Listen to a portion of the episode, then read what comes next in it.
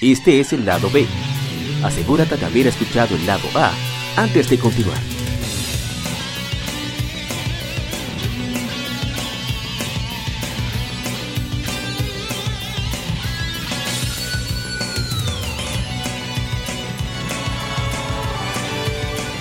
Gamefemérides. Juegos y consolas de aniversario son comentados entre hechos y anécdotas.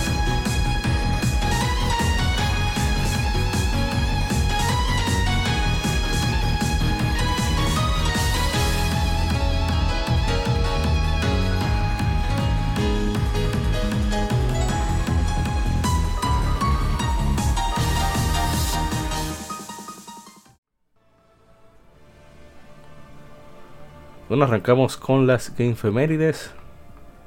Y el primer juego de la tanda es uno que, que, me fascina, me encanta. No es nada más y nada menos que uno que salió hace 5 años. Fue lanzado Batman Arkham Knight. Es un juego de acción-aventura desarrollado por Rocksteady Studios y publicado por Warner Brothers Entertainment. Basado en el superhéroe de DC Entertainment, eh, Batman es el sucesor del juego de 2013 Batman Arkham Origins y la cuarta entrega de la serie Batman Arkham, escrito por Sefton Hill, Ian Bold y Martin Lancaster, basados en la longeva serie de cómics, sucede nueve meses después de los eventos de Batman Arkham City del 2011. La historia sigue a Batman mientras enfrenta a Scarecrow, el espantapájaros, quien ha lanzado un ataque en Ciudad Gotham, causando una evacuación de la ciudad. Scarecrow, con la ayuda del misterioso Arkham Knight, es también capaz de, unir, de, unirse a los más grandes enemigos de Batman en un intento de finalmente destruirlo.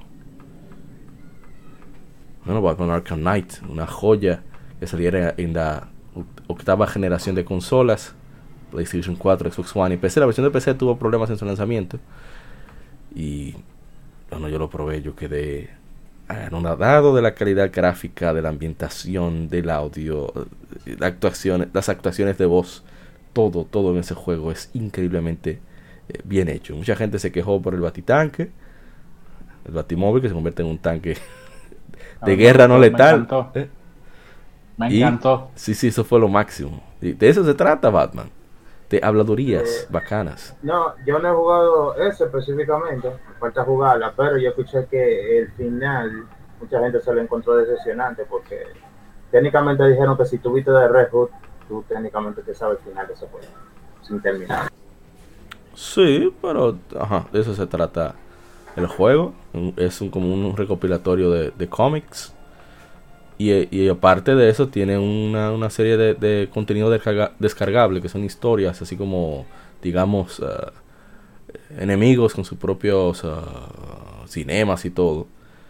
Que es súper interesante. Yo no he comenzado el primero todavía, tengo, tengo, que ver si, si arranco con uno de ellos. Pero es una historia, es un juego, una experiencia, eh, realmente vale la pena. Es eh, encarnar a Batman, como ha hecho Rocksteady siempre súper recomendado.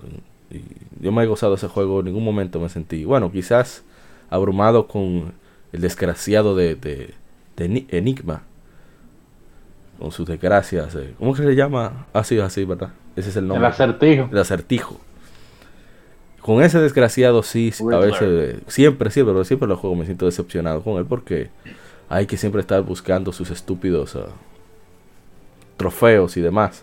Aunque en este caso también hay que resolver unos hay que mejor dicho eh, pasar una serie de retos que son prácticamente time trials de carreras. Yo detesto esa vaina. Bueno ya Ronald dijo que no jugó. Y usted su experiencia Isaac bueno yo la, la volví a pasar en estos días. ¿cómo? yo, yo le puse la mano como esta Batman para o sea, en tres espacios de tiempo distintos Okay. El Play 4 acabado de salir en casa de un primo, que cuando lo sí. vi, oye, me, cuando Batman llama el, llama el Batimóvil, let's even the odds. Eh, que llegue ese Batimóvil ahí y de barato todo el mundo. Lo máximo. Eh, eh, muy chulo, a mí como me gustan mucho los mechas, eh, me resultó bien agradable el, el, combate con el Batimóvil, con el Batitanque. Eh, pero, o sea, sí, sí reconozco que es bien repetitivo y que, Sí, sí, sí. o sea, no, no sería, no, no, no es algo que es para todo el mundo. Eh, también entiendo que se le dio mucho protagonismo. Eh, a mí no me molesta, pero igual entiendo porque a la gente le molestaría. Porque realmente la, la primera era Arkham Asylum, era, vamos a decir, yo me atrevo a decir que era una Metal Gear con un skin de Batman. Bueno, que te podía enganchar de la gárgola. Pero ya a partir de Arkham City se, se, Se expandió mucho el, el- exacto, el mundo se, del se juego. expandió el scope, el, el- foco del juego Ajá.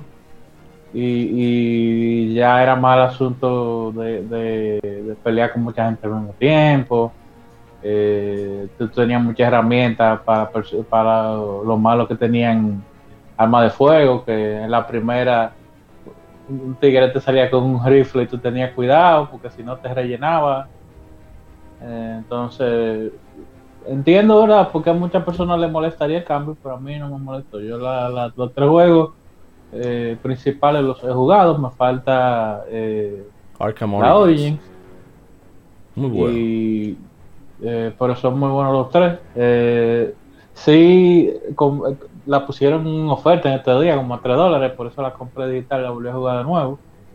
Eh, y completé toda la historia principal, incluyendo el trofeo del Riddler. Al final lo que hay que hacer es eh, buscarte uno de los de los de los guarematos, de los Sí. de los de los malos que, que trabajan para el Riddler y ellos te dicen la ubicación de todo. No te dicen cómo resolverlo, pero por lo menos te dejan. Sí, no te dejan ubicarlo. Eh, pero entiendo que a nivel general fue un buen juego. Para PC, como tú mencionaste, hubo una situación fuerte. Eh, saludo al señor Calvario eh, Omar, que se compró su PC para. Se armó su primera PC gamer para poder jugar Batman Arkham Knight como, como Dios manda. Y le salió el tiro por la culata.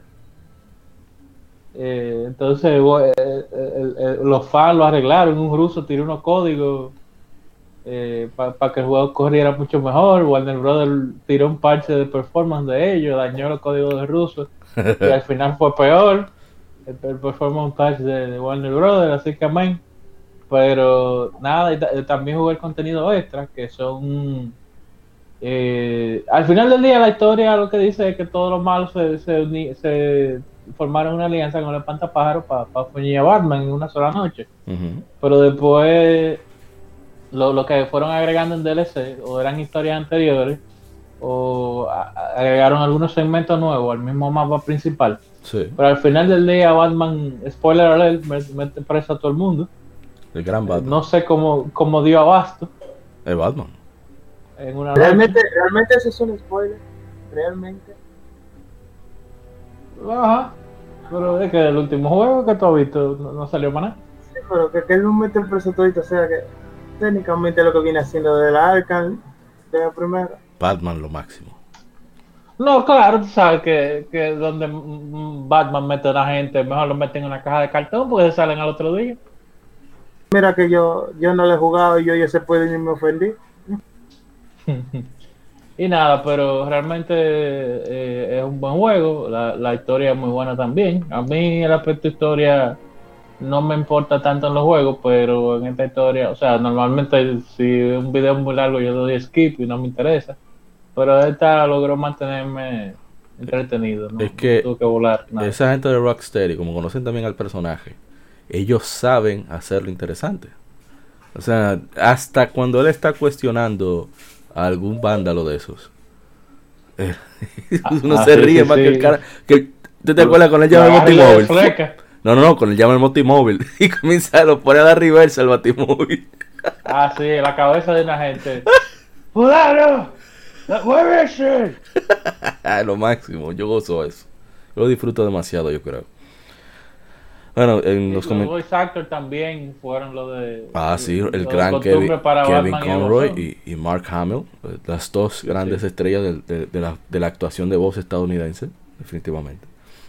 Y cambiaron muchos miembros del cast eh, de, de, de The City at the Night Sí. para eh, voice actor ya más famoso, pero como quiera, eh, le quedó muy bien. Sí. Eh, en los mensajes, eh, en Instagram, el gran ex Kunta nos dijo, de mis primeros juegos de PlayStation 4, con eso vino mi consola. Y solo nos preguntamos, ¿dónde estará la continuación de esta saga? Ya van 5 años. Ponte en Play nos dice, un juegazo, claro, en su edición final, parece que él lo jugó en PC. Y le tomó su tiempito para que el juego se pusiera, ¿verdad? Bueno. Jugable. Sí, sí. Entonces ahora vamos al siguiente título. Bueno, pero hubo ah. como un teaser. Porque no es Rocksteady que lo está haciendo ya, pero la próxima, que va a ser, ah, según dicen, de Brothers Montreal, supuestamente.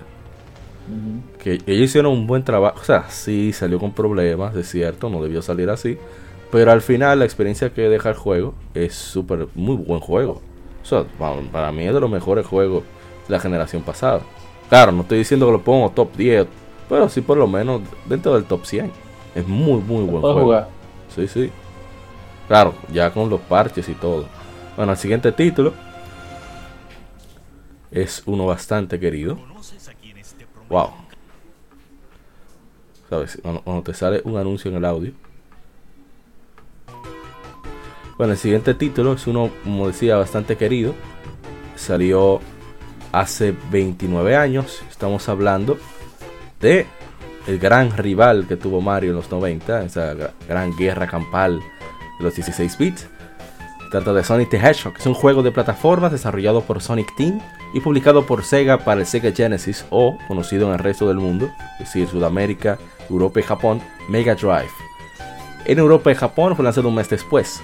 El juego contiene un erizo antropomorfo llamado Sonic en una misión de vencer al Dr. Robotnik, un científico que ha encerrado animales en robots y robado las poderosas esmeraldas Chaos. El gameplay involucra recolectar anillos en forma de salud y un esquema de control simple con salto y ataque controlado a un solo botón. Este juego que, bueno, si quieren saber todo detalle acerca de su historia, su origen de desarrollo y demás, pueden escuchar el podcast de nuestros hermanos en modo 7 podcast, dedicado 3 horas de Sonic the Hedgehog, que van de partido en, lo que es la experiencia, perdón, primero los datos duros acerca de juegos, su origen, su historia, su desarrollo, etc. Y después ya lo que es la experiencia ya tanto en su época como después. Bueno, en mi caso yo lo probé después de, la, de las, de las uh, continuaciones, de las secuelas, pues de Sonic 2 y Sonic 3 a través del Six Pack, que usa un cartucho de Sega Genesis que vino con 6 juegos. Mm, venía Swiss of Rage, Shinobi 2 creo que era, y un par de juegos más, Golden Axe. Y, o sea, a pesar de que es obvia la mejora que hubo de Sonic 1 a Sonic 2 y a Sonic 3, no deja de ser un, un título muy agradable, lo rejugamos a través de Sega Genesis Collection, PlayStation 4, también está Nintendo Switch y creo que en Xbox One. Y el juego tiene su encanto, o sea, tiene su reto, es muy chévere lo rápido que uno va, que hay que ser cuidadoso. Y su, tiene su sección medio de puzzles, a veces en algunos niveles, que saber hacia dónde ir, dónde dirigirse, tomarse su tiempo. Y es un juego bastante divertido, bastante entretenido. Me puse a sudar varias veces, pero, pero Sonic, espérate. porque hay momentos en los que uno se pone eh, muy, muy, muy nervioso de, no caerse porque los continuos son, son bien limitados. Y es un, genial juego, que, un digno rival de, la saga Super Mario. Lamentable que, la saga no haya seguido con esa calidad que tuvo sus inicios. Bueno, bueno, ya eso se, ha discutido siempre. No sé si los demás han probado esta. Eso pasó después del segundo juego en 3D. Los primeros dos juegos en 3D fueron. Sí, fueron decentes. ¿Tuve una experiencia con Sonic the Hedgehog de Sega Genesis? Sí, pero para mí no hay que hablar tanto de eso. Ah, yo la probé lamentablemente eh, en, la, en la Sonic Mega Collection. O no la probé en su tiempo, sino ya en GameCube. buen... Sí, en, en GameCube. Y este, es una plataforma bien bien, vamos a decir, eh, challenging, bien, bien, o sea, presenta un desafío fuerte. Sí. Eh, sí, el primer mundo te vende lo que no es. sí, sí, uno va, va feliz. Sí, uno va feliz en ese mundo. todas las otras plataformas, nada más como en dos mundos más, que no corre rápido, pero después de ahí hay que ir con cuidado. Pero supieron refinar la fórmula y al final del día Sonic Manía Sí. se nota que, que fue ahí que quisieron volver y no, no han vuelto con más nada de lo otro. Yo a mí me gustan la- la- las dos modalidades, Sonic clásico, Sonic 3D. Eh, pero no me gusta que 3D ahora te está poniendo 3D y de cierta parte pasa el mundo entonces a 2D Sí, sí, sí. eh, porque no son la misma física y lo bueno de, de esa Sonic 2D era la física que tenía. Bueno, en Eh, el aniversario ellos lo hicieron, tú sabes, para combinarlo, porque era eh, el juego. ¿cómo Sí, se en la, en la Generation, pero En la eso Generation también- tenía sentido, sí. En lo demás no. En la Generation tenía sentido por eso y que era la primera vez, pero como la gente vio que, que, que le gustaba el Sonic clásico, lo metieron como en, dos en, en dos juegos más. Ya se cedieron. Y con esa física de nuevo, no, no, o sea, porque lo, yo entiendo que lo mejor de Sonic Clásico era la física. Sí. Eh, Eso fue una de las cosas en las que trabajó eh, Yuji Naka. en Sí. Crear esa, esa- esa- ese código para que Sonic pueda moverse así, que, que tomen en cuenta, vamos a decir, los ah, las curvas que hay en, en los niveles para moverse. Y la supieron replicar con Sonic Advance, yo pienso. Sí, Eh, y Sonic Rush también. Sonic es Rush muy también. buena. Eh, no, Sonic- la física de Sonic Rush no son iguales, pero es buen juego. O sea, aunque no sean iguales, es buen juego. Sí. Sonic Eh, Japan la tiene un poquito menos que la original, porque ellos, acuérdate que promocionaban el Sega con el procesamiento rápido.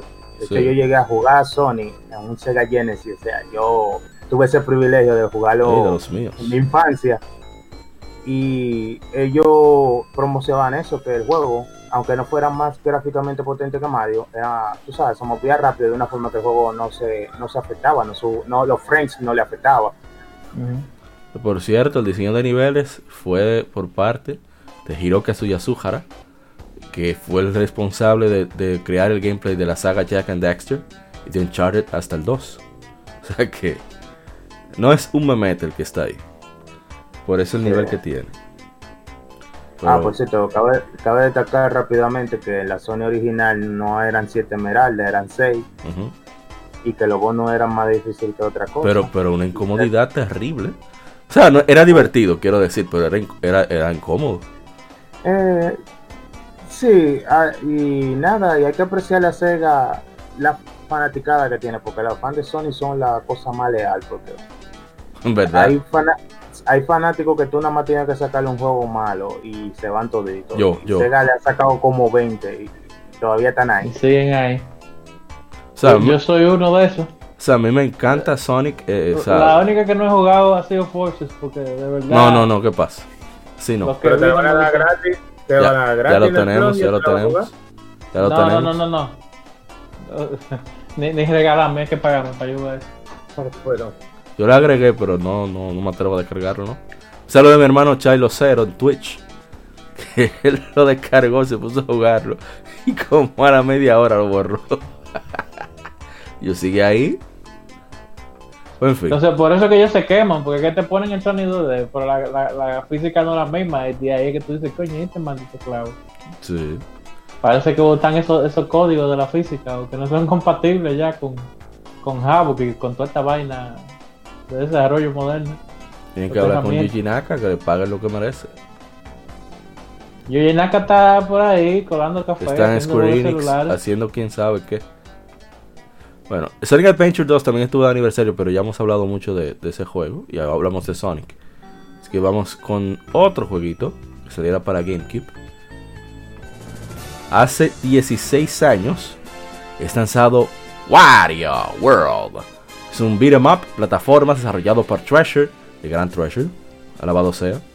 Saludo a- al, al Gran Karma. Publicado por Nintendo. Ah, no, Nintendo. Para Nintendo GameCube. El juego se centra en Wario y su misión de recuperar su tesoro y su castillo de Black Jewel, una, una gema maligna. El juego fue bien recibido por los críticos, quienes elogiaron el divertido gameplay, aunque criticaron su corta duración.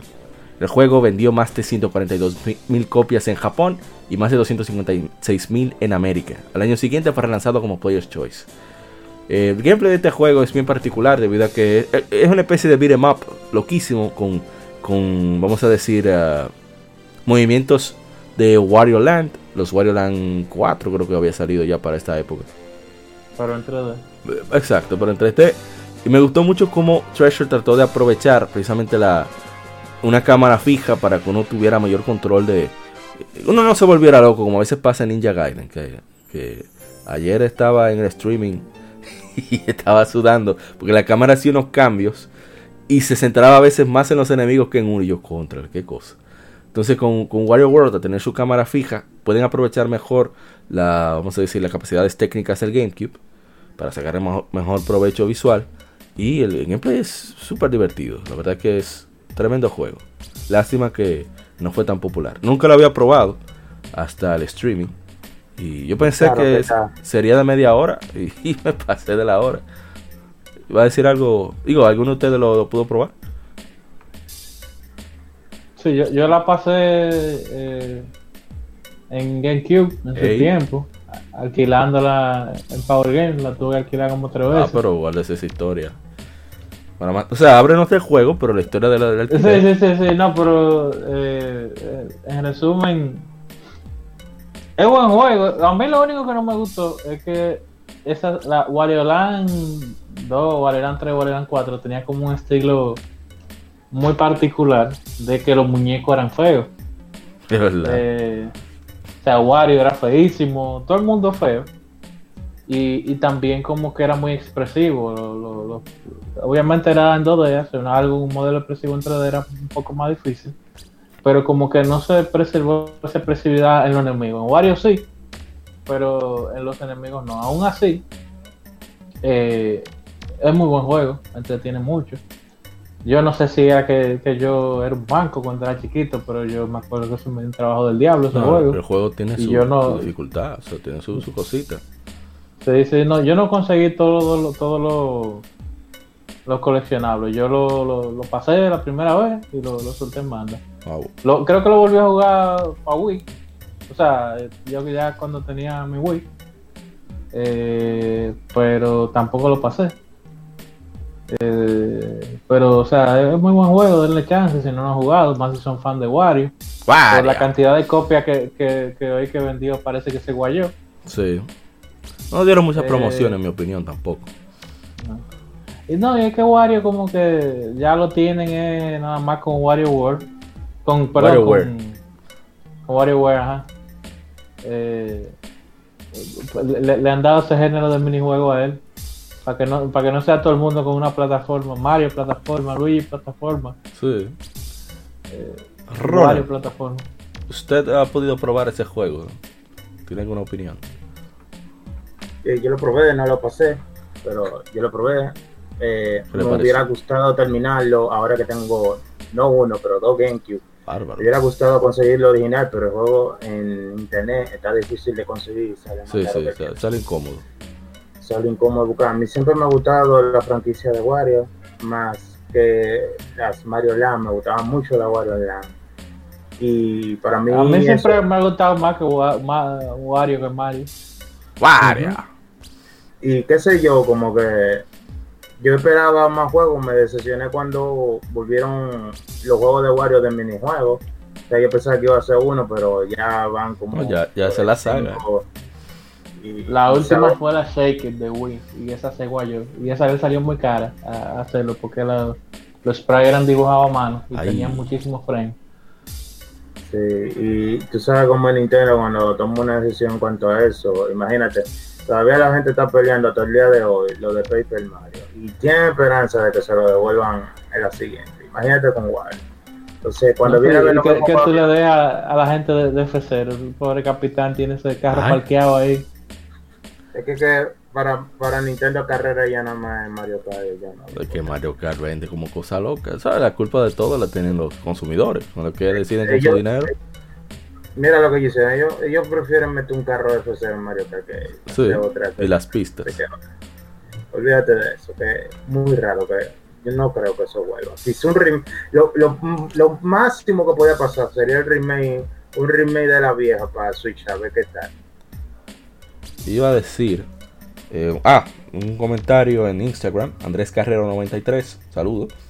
Nos dice. El juego me pareció bueno, pero había algo que no me convencía. Quizás él intuyó que la duración no sería mucha o algo así. Sabe que hay gente que se preserva, se reserva, perdón, el adquirir ciertos títulos si, si no tiene cierta duración. Que es comprensible, en mi opinión. Pero bueno, es lo que hay. Iba a decir sobre, Super, sobre Wario World que me gusta mucho cómo combinaban, de manera opcional obviamente, todo ese asunto beat'em up y plataformas con unos puzzles muy, muy, muy inteligentes, o sea, muy, muy chéveres. Donde tenías que, tenías que jugar con el ángulo de la cámara, pues, qué golpear, eh, dónde moverte, específicamente con tomar en cuenta eh, el movimiento de la plataforma en sí para que no te salieras de, la misma. Oh, ese que Ronald tuvo un inconveniente. Y lo hicieron bastante bien, en mi opinión. Eh, pero como digo, el tienes, que poner la canción de la pausa. ¿Qué canción tú pusiste? La canción de la pausa. Ah, está el del menú. Yo tengo ahí. Va a una risa la canción. Era Wario cantándote en la pausa. Relaje. Riéndose de ti, sí, relajando. Aquí está.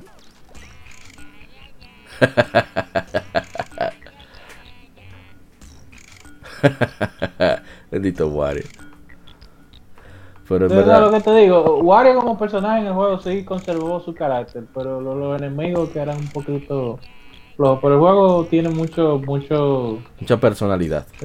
mucha personalidad, sí. Sí, muy chévere. Gran Wario. Sí, sí, por cierto, hablando de todo un poco, antes de terminar el tema con Wario, ¿ustedes vieron el indie ese que el tipo de la pizza que parece técnicamente a Wario Online? Un indie que estaban haciendo, técnicamente el mismo gameplay de la Wario Online, pero con otro personaje diferente. Ah, ¿Cómo se llama? El de la pizza, no me acuerdo, ¿no? Eh, un tipo ahí de un pizzero, yo se lo voy a pasar luego ahí a ustedes, pero sí, están haciendo un indie con la vieja mecánica. Lo que hace la gente cuando Nintendo no le hace nada. Sí hicieron Action Bird porque no le estaban haciendo la métrica que quería, no le estaban haciendo la Wario Land. Bueno, un estudio indie va a hacer una Wario Land técnicamente. Bueno, pues yo quiero jugar eso. no me estoy riendo de la música. Digo, pero eh, Shovel Knight, eh, la King of Cards, eso es Wario Land. Shovel Knight, eh, yo le encuentro como que más Mega Man con Castlevania. No tanto Wario ¿Tú jugaste la última? No, la última no. yo jugué la Vanilla y un par de parches, pero yo no jugaba el último. El último. es lo que digo, o sea, la última, el personaje. Wario no habla, pero es como si Wario hablara. O sea, todo el mundo le dice ñame, bruto, anda buscándose su dinero, el tipo, la clara. Eh, el King Knight es Wario en persona. Y, y entonces el, el, gameplay, a la vez, uno hace el mismo, el mismo shoulder watch que hace Wario. Lo único que brinca cuando, cuando, cuando lo conectas, o sea, cuando tú lo pegas. Pero el, el diseño de, de, niveles y el gameplay y el personaje me acordó mucho a, a Wario. Ah, mira, mira, el indie se llama Pizza Tower. Pizza Tower. Ya lo encontré. Ah, sí, sí, sí, sí, Yo lo, sí, lo, lo, lo, mencioné estos días. Bueno, vamos al siguiente título, que siempre me gusta mencionarlo, aunque ya he hablado de él. Es un juego que saliera hace 7 años. Es, digamos, un... Vamos a subir un poco más el audio. Ahí está, ahí está bien. Hace 7 años llega América Muramasa Rebirth para PlayStation Vita, con historias adicionales al original para comparado con el Wii de Nintendo y visuales mejorados. Desarrollado por Vanillaware, publicado por Axis Games en América. Este juego, el Muramasa Rebirth, bueno, la historia ya lo conocen, hay un conflicto. Eh, los protagonistas son dos historias. Momohime, una mujer que posee el espíritu de un Ronin vengativo, llamado Jinkuro Izuna, y Kisuke, un ninja amnésico yendo de un crimen olvidado, está atado a la tragedia que destruyó a la familia de Momohime. En la versión de PlayStation Vita, aparte de, las mejoras en, visibilidad y otros elementos jugables y visuales, eh, también Incluye cuatro historias como DLC basados en el folclore japonés, basados bajo el título Genroku Legends en japonés Genroku Gaikitan. Este juego, Rebirth, el original se desarrolló durante ya cuando se estaba completando Odin Sphere. Querían hacerle un juego más enfocado en acción que Odin Sphere. y que se sintiera con mucho folclore de Japón. Y ellos se inspiraron en la teología budista, incorporaron muchos elementos del folclore japonés y del teatro kabuki. Entonces cuando se trajo a, Occidente, tanto la versión de Wii como la de PlayStation Vita, se aseguraron de mantener las voces por cuestión de preservar la, atmósfera del juego. Y la verdad es que fue una tremenda decisión. Y un, excelentísimo juego. Te dan en la madre si estás fuera de práctica. Pero es un juego maravilloso. Es como dice el, amigo Mr. Prince de quien pierde entrega. Es poesía de movimiento. Es, es un privilegio ver ese juego en acción. No sé si ustedes lo llegaron a jugar, aunque sea el original o, esta versión de PlayStation Vita. Yo lo jugué en Wii. Eh, la, la de Vita no la. porque no tuve Vita, pero es un muy buen juego. El juego, yo, en mi opinión, este juego es mucha puma y poco chocolate pero no en un mal sentido. Porque el gameplay es repetitivo, o sea, con, con lo que tú tienes en el principio de habilidades, con lo que tú acabas el juego. Eh, bueno, y obviamente tienes que saber hacer uso de las habilidades para poder acabarlo, porque ya casi al final se pone bien, bien perro. Sí. Y lo único que varía es como el skill que tiene la katana del ataque especial y, la algunas que tienen como draw skill, pero después de ahí no varía mucho. Sin embargo, el, daño que hace. Aunque sea, aunque sea muy repetitivo y muy y muy lo que sea, y cuando tú cruzas, vamos a decir, de un lado del bosque, ves la misma pantalla tres veces. Ese mapa hay que verlo entero, porque es como que si uno se, uno se metiera en un museo a ver pintura. Sí, es verdad. De Japón en esa época. Y a la gente de Manila pues, le encanta, le encanta poner su comida en los juegos. Ah, sí, sí, sí. Eh, da un hambre ese bendito juego. Sí, sí, sí, sí, oye, me, te ponen una comida, conchale, que está para, para que se le salga la baba a uno. Esos desgraciados. la boca.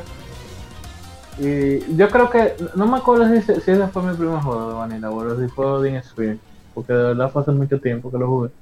Pero lo disfruté mucho, jugué ambos, con ambos personajes porque ambos tienen historias distintas y empiezan en donde donde empieza uno termina el otro, donde empieza, o sea, y viceversa. Sí. Eh, y no, definitivamente es un, uno aprende mucho también del folclore japonés. Sí, bastante. Nada más, si uno es curioso y busca en Google los nombres de los monstruos, de la comida, de los lugares que uno visita, porque uno visita lugares de Japón históricos, castillos de la época medieval de ellos. Y definitivamente es, un, es, es, mucho Pugman en el sentido de que hay mucho que ver visualmente, es muy variado. O sea, cuando hay variación es muy, muy bonita verla. Y aunque sea repetitivo, vale la pena pasar. Y el audio que tiene ese juego, Dios mío. También. La música es muy buena, no, no me acuerdo, pero eh, yo me acuerdo sí que eran muchas ganas. No, porque es muy, como es tan particular, a veces es difícil y tiene sonidos bien eh, típicos de Japón. instrumentos japoneses. Sí, es difícil para nosotros, supongo que a los japoneses no les pasa igual. Es como difícil que nosotros mantengamos en la memoria por mucho tiempo e, ese tipo de música, pero escucharlo es realmente eh, muy estimulante. Y me gusta también como ellos tienen, digamos, dos versiones de un mismo tema. Tú tienes el tema cuando estás explorando el, stage, el nivel, todo bien. Y cuando comienza el combate, cambia el tema. Eh, ah, acelera el tempo, mete más eh, elementos de percusión y demás. Mete un poquito de rock también. Y es realmente una mezcla espectacular a nivel sonoro. Eh, Ronald, ¿usted ha tenido chance como una Master Rebirth? ¿O con el original de Wii? No, no, no he tenido la oportunidad de jugarlo, pero he escuchado de él y de lo que he visto, eh, el visual realmente es impresionante y se ve que es un juego que es bastante entretenido. Me gustaría poder probarlo, pero no sé qué versión es más accesible, si la de Wii o la de Vita. Bueno, por lo menos en digital, hablamos de verdad, queriendo adquirir el juego, aparece en oferta constantemente, o aparecía. Eh, lo ponen a veces el juego completo con todos los DLC en 5 dólares. Y cuidado, o sea, quizás 8, no, menos, más, no, más, no más de 10 dólares. Ah, bueno, pues solamente aprovechar. Sí, ojalá y lo pongan pronto. Conchale, ¿por qué Dragon Crown no lo ponen así? Porque Dragon Pero lo han puesto a 7. a 20 o a 15. No, lo pusieron a 7, digital. Está 9, está 9 ahora mismo. Sí. Ah, oye, después la compré, pero nada. ¿Y cuándo vamos a jugar, por cierto, Dragon's Crown? Yo estaba No, pensando no. si, si la compraba, si se armaba un coro. Oh, pero dale para allá. Ah, mira, Isa Sí. lo tiene, yo lo tengo. Y aparecen. apa- creo que hay dos más que lo tienen. Sí, hay un par de Panamá que lo tienen. Evaris lo tiene. Sí. Así que tú quieres darle para allá. Bueno, vamos al siguiente título. Fue Un título bastante bonito también. Hace. Oh, Dios mío, me fue el tiempo. Hace 20 años es lanzado Kirby 64, un juego side-scroller plataformas de la serie de Kirby, desarrollado por HAL Laboratories y publicado por Nintendo para Nintendo 64. Es la secuela de Kirby Streamland 3, y aunque Kirby es un personaje jugable en Smash Bros., en el original, es el único juego de la serie lanzado en Nintendo 64. Y ¿Qué decir de Kirby 64? No creo que vaya a decir mucho. Voy a leer primero los Eh. comentarios antes de... de nosotros cosas. opinar. El sacar el final verdadero es muy tedioso. Y la otra es que es el único juego que tiene la mecánica de combinar los poderes. Eso iba a decir. qué no ha vuelto. No sé por qué no ha vuelto, porque eso era una mecánica muy popular. Iba a decir que no, no tenemos un comentario muy relevante que digamos, así que nos toca a nosotros decir anécdotas. A mí lo primero que me impresionó del juego fue el comercial. El comercial es de, junto con el de Smash Brothers y el de Banjo Tooie. Para mí es de los mejores comerciales de, de videojuegos que hay, existen. Que es que Kirby está como una especie de concurso de mascotas. Y Kirby se, quilla y explota y se lleva a todo el mundo. a los 90, que lo máximo. Digo, todos los 2000 ya. Eh, el juego tiene unos visuales que se mantienen muy bien, incluso al día de hoy. Eh, y la música es agradable. No, no es, digamos, algo súper destacable, pero cumple muy bien su cometido. Y tienen algunas piezas que a mí me encantan. Ya el mundo No, que yo es de- todavía del me acuerdo de la del primer mundo y la de el mundo que era como un planeta congelado, la tierra abandonada. A mí me gusta eh, mucho el hemos- de. Es música de Kirby, tiene ese tomo, ese estilo bonito, bonito y de sinfónica a veces y todo eso divertido y colorido. O sea que esa música de Kirby siempre ha sido buena, tú sabes, como para levantar el ánimo en eso. A mí me gusta mucho el, tema de Aquastar. Es fantástico. están escuchando ahora mismo. Tiene, no sé, una vibra muy energética.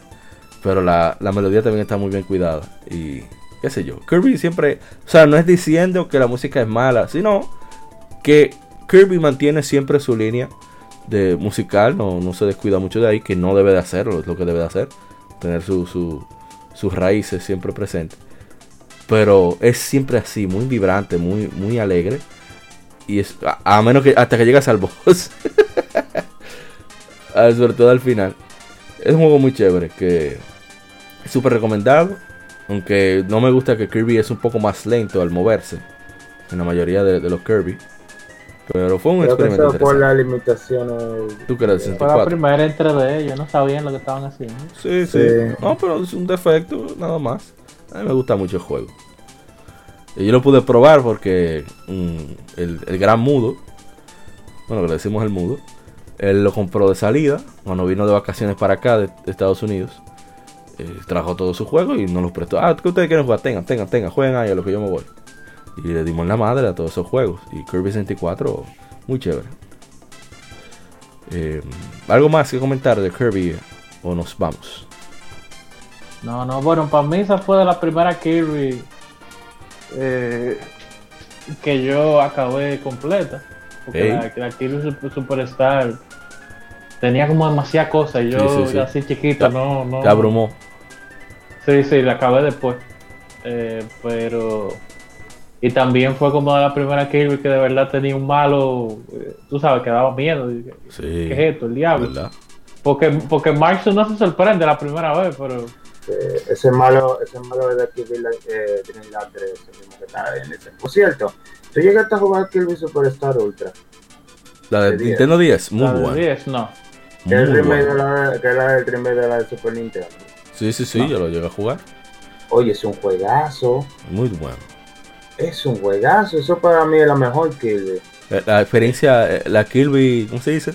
La Definitive Kirby- Experience. Sí, la, la Kirby definitiva. Si tú, si tú puedes mandar ese juego o jugarlo como tú puedas. A mí me gustaría, eh, si yo tuviera la forma de jugar ese título de manera, digamos, oficial o en streaming, yo hace rato lo estuviera haciendo.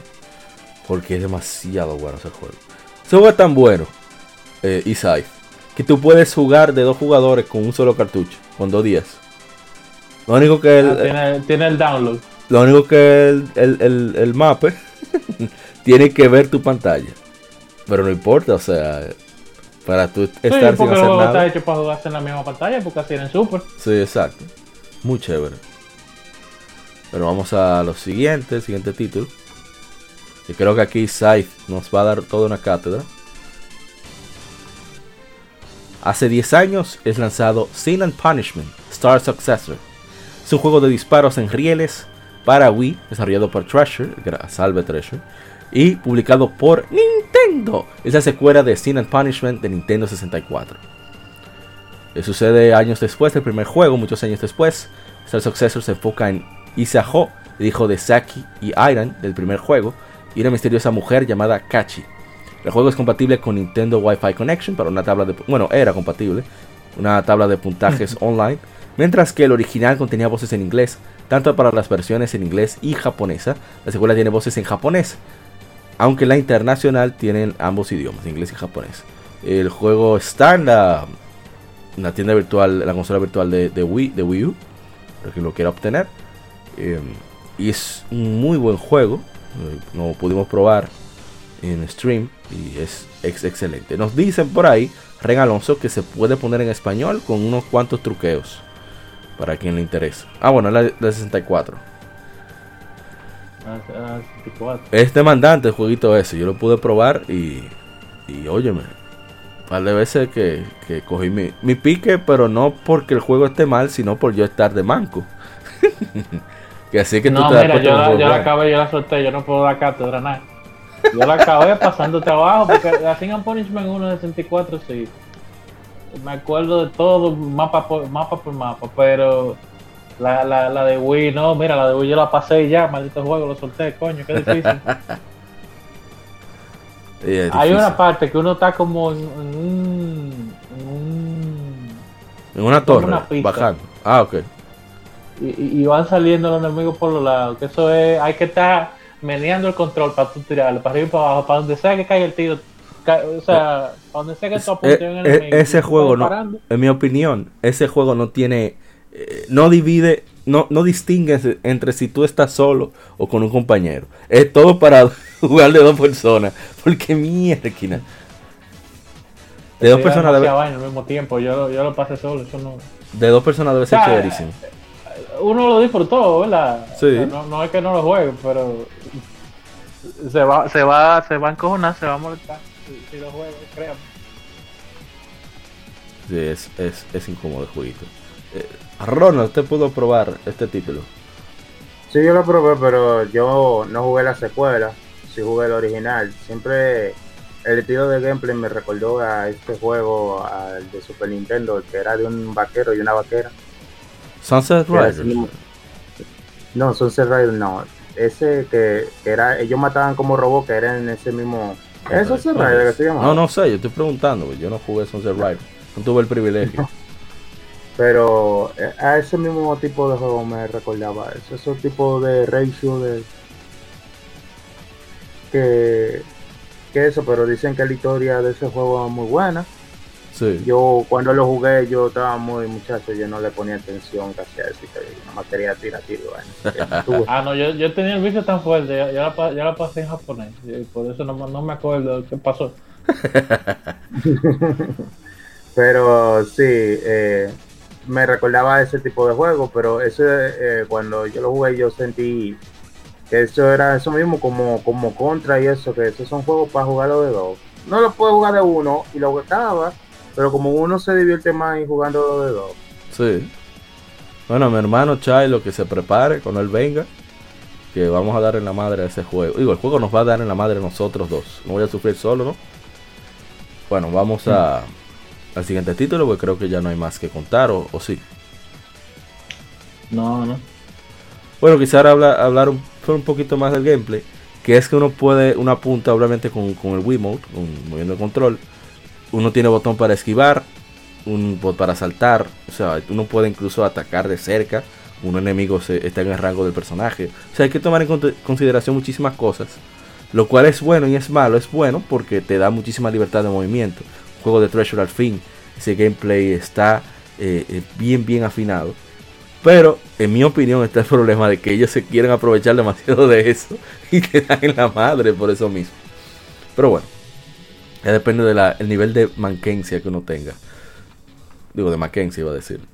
Palabra que no existe. Vamos al siguiente título. Para ya no. Para no alargar más. Lo de Sin and Punishment. Este es un título de PlayStation 2. Se llama Atelier Iris. Eternal Mana, saliera hace 15 años. Es un RPG eh, por Ghost, como dije, para PlayStation 2, el primero de la saga Atelier Iris.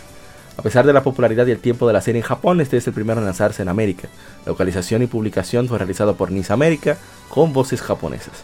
El sistema de batalla es por turnos, el combate tiene elementos tácticos en el aspecto de que los miembros del grupo en combate pueden tener sus posiciones arregladas en su mitad del campo antes del enfrentamiento y pueden ser derribados por algunos ataques. Cada participante elige una acción, el anillo de comandos disponible, y estos personajes pueden usar acciones como atacar, habilidad y objetos, pero el protagonista, Klein, como único alquimista del grupo, puede usar objetos de mana y síntesis de mana. O sea, tú puedes crear objetos en combate, ya sea incluso el mismo equipo, objetos curativos, etcétera, etcétera. Y creo que ese es que le da un toque muy diferente a, muchos RPG que, por lo menos para esa época, no era muy común por lo menos no dentro de mi conocimiento. Y había puzzles, ah, muchos dungeons que visitar, la historia era interesante, no voy a decir que era impresionante. Eh, yo quería hacer streaming porque tengo el juego original aquí, pero no pude hacer que el PlayStation 2 pueda ser detectado por la capturadora y lamentablemente nos quedamos sin eso. Vi más o menos otro método, voy a intentar ver si puedo lograrlo que verdad me interesaba mucho jugar este título. Y es entretenido. No sé si ustedes lo, conocen, lo conocen, lo dudo. Pero. Eh, yo sí, yo conozco los primeros tres Atelier y Mana Me gustaban mucho. Eso era cuando Atelier era bueno. Porque ahora los Atelier de antes, ¿tú supiste? Lo de ahora sí son... Que son más Sailor Moon que el DH. Los primeros tres Atelier y Mana ya eso para mí ya ahí se acabó la serie. Después todo lo que, todo lo que vino después de ahí, ya muchachos, una vaina genérica con, con pila de muchachitas, ya tú sabes. Sí, pero eso el, el que yo, yo adquirí hace un tiempito ya. Eh, hecha Unlogi para PlayStation Vita. Porque hay una contraparte masculina y eso permite que no sea tan tan shoyo el juego. Sé que a mucha gente no le molesta eso, pero a mí a veces me da como un poquito de cringe. ¿Qué, te digo? Lo que pasa es que, oye, en lo anterior Iris, Iris siempre era el enfoque principal. Pero el juego no era tan shoyo, era de acción y tenía su parte de drama y tenía su parte de acción, estaba bien balanceado. Ya cuando, ya cuando ellos cambian de, de Team, o no sé qué fue el cambio radical que pasó, que comienzan a sacar ya Alteriel y el nombre de la muchachita. Ya eso se vuelve una novela, pero aparentemente o son populares entre las la muchachitas japonesas o son populares porque es una cosa muy niche, porque lo siguen haciendo. Hay yo no sé cuántas de versiones de ese juego. aquí no le van tan mal, parece. No, y lo ponen a precio de vaca muerta cuando salen en oferta, yo lo he visto y y siempre lo viven regalando en el Twitter de esta gente de... De Nisa. De Nisa, sí. Siempre viven regalando de a 3, de a 2. Chacho, muchos. ¿Y Saif, qué hace? ¿Usted tiene algo que decir o seguimos de largo? A mí me da curiosidad, por eso mismo, cómo diablos siguen saliendo. Yo decía que ellos estaban de, de washing machine y ya lo dejé ahí. Oye, nada más juega los primeros tres y créeme que te van a gustar. Los tres tienen buena historia. Y juega Mana si tú quieres completar, porque hay algunos personajes que hacen cameo. El gameplay decente también. Sí, pero ya después de ahí no juegue todos los otros, al menos que te lo regalen o lo den en PCN, no creo que nunca lo den porque son no, no. pero... Me he repetido no comprarlo de PSP. Bueno, vamos al siguiente título. Que es bastante conocido. Bueno, creo yo, entre, entre los amantes de los RPG. Y, por lo menos, aunque no lo hayan jugado, sí, sí lo han, eh, lo han escuchado mencionar. Y es hace 15 años también. Es lanzado Riviera, The Promised Land. RPG originalmente producido en 2002 por Sting Entertainment para WonderSwan Color, la consola, el último proyecto del gran maestro Gunpei Yokoi, en paz descanse, creador del Game Boy. Como el primer episodio de la serie Department Heaven, fue luego lanzado para Game Boy Advance en Nintendo, lanzado por Atlus West en América, que esta es la versión que estamos conmemorando, debido a que fue la primera vez que salió aquí en Occidente. Un remake mejorado fue lanzado para PlayStation Portable un par de años después. Riviera The Promised Land fue un sleeper hit por su aspecto de giros como RPG. Si cada camino, cada cosa puede eh, darle un pequeño giro a la historia, los personajes como que se dejan querer porque, no sé, como que a pesar de todos los conflictos y problemas que enfrentan, eh, están dispuestos a, enfrentarlos, valga la redundancia. No se quedan, ah, ¿cómo voy a resolver esto? Yo, no, no, ¿qué es lo que hay que hacer? Ok, vamos a darle mete mano. Y bueno, iba a decir ya, eh, caer en proselitismo político de eslogan, pero no. Vamos a avanzar. no sé si alguien lo jugó. Sí, yo lo jugué. Jugué en la versión de, de PSP, que era mejor.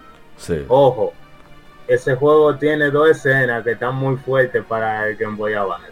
O sea que para, cuando uno lo ve en Nintendo, esa, esa, escena, uno dice, wow. Me, sí, sí, sí. Me, parece increíble, me parece increíble que esto haya pasado por la censura de Nintendo. Estamos hablando de la, la, de la bañadera, ¿verdad? Uh, pero son dos de bañadera, sí, pero. Ah, ok, sí, sí. Oh. pero sí, ese dato para que quiera saber juega. Empecé no se me olvida, yo, yo, era un humilde niño que no veía nada de esas cosas. Sí. Cuando, cuando vi ese, ese hentai.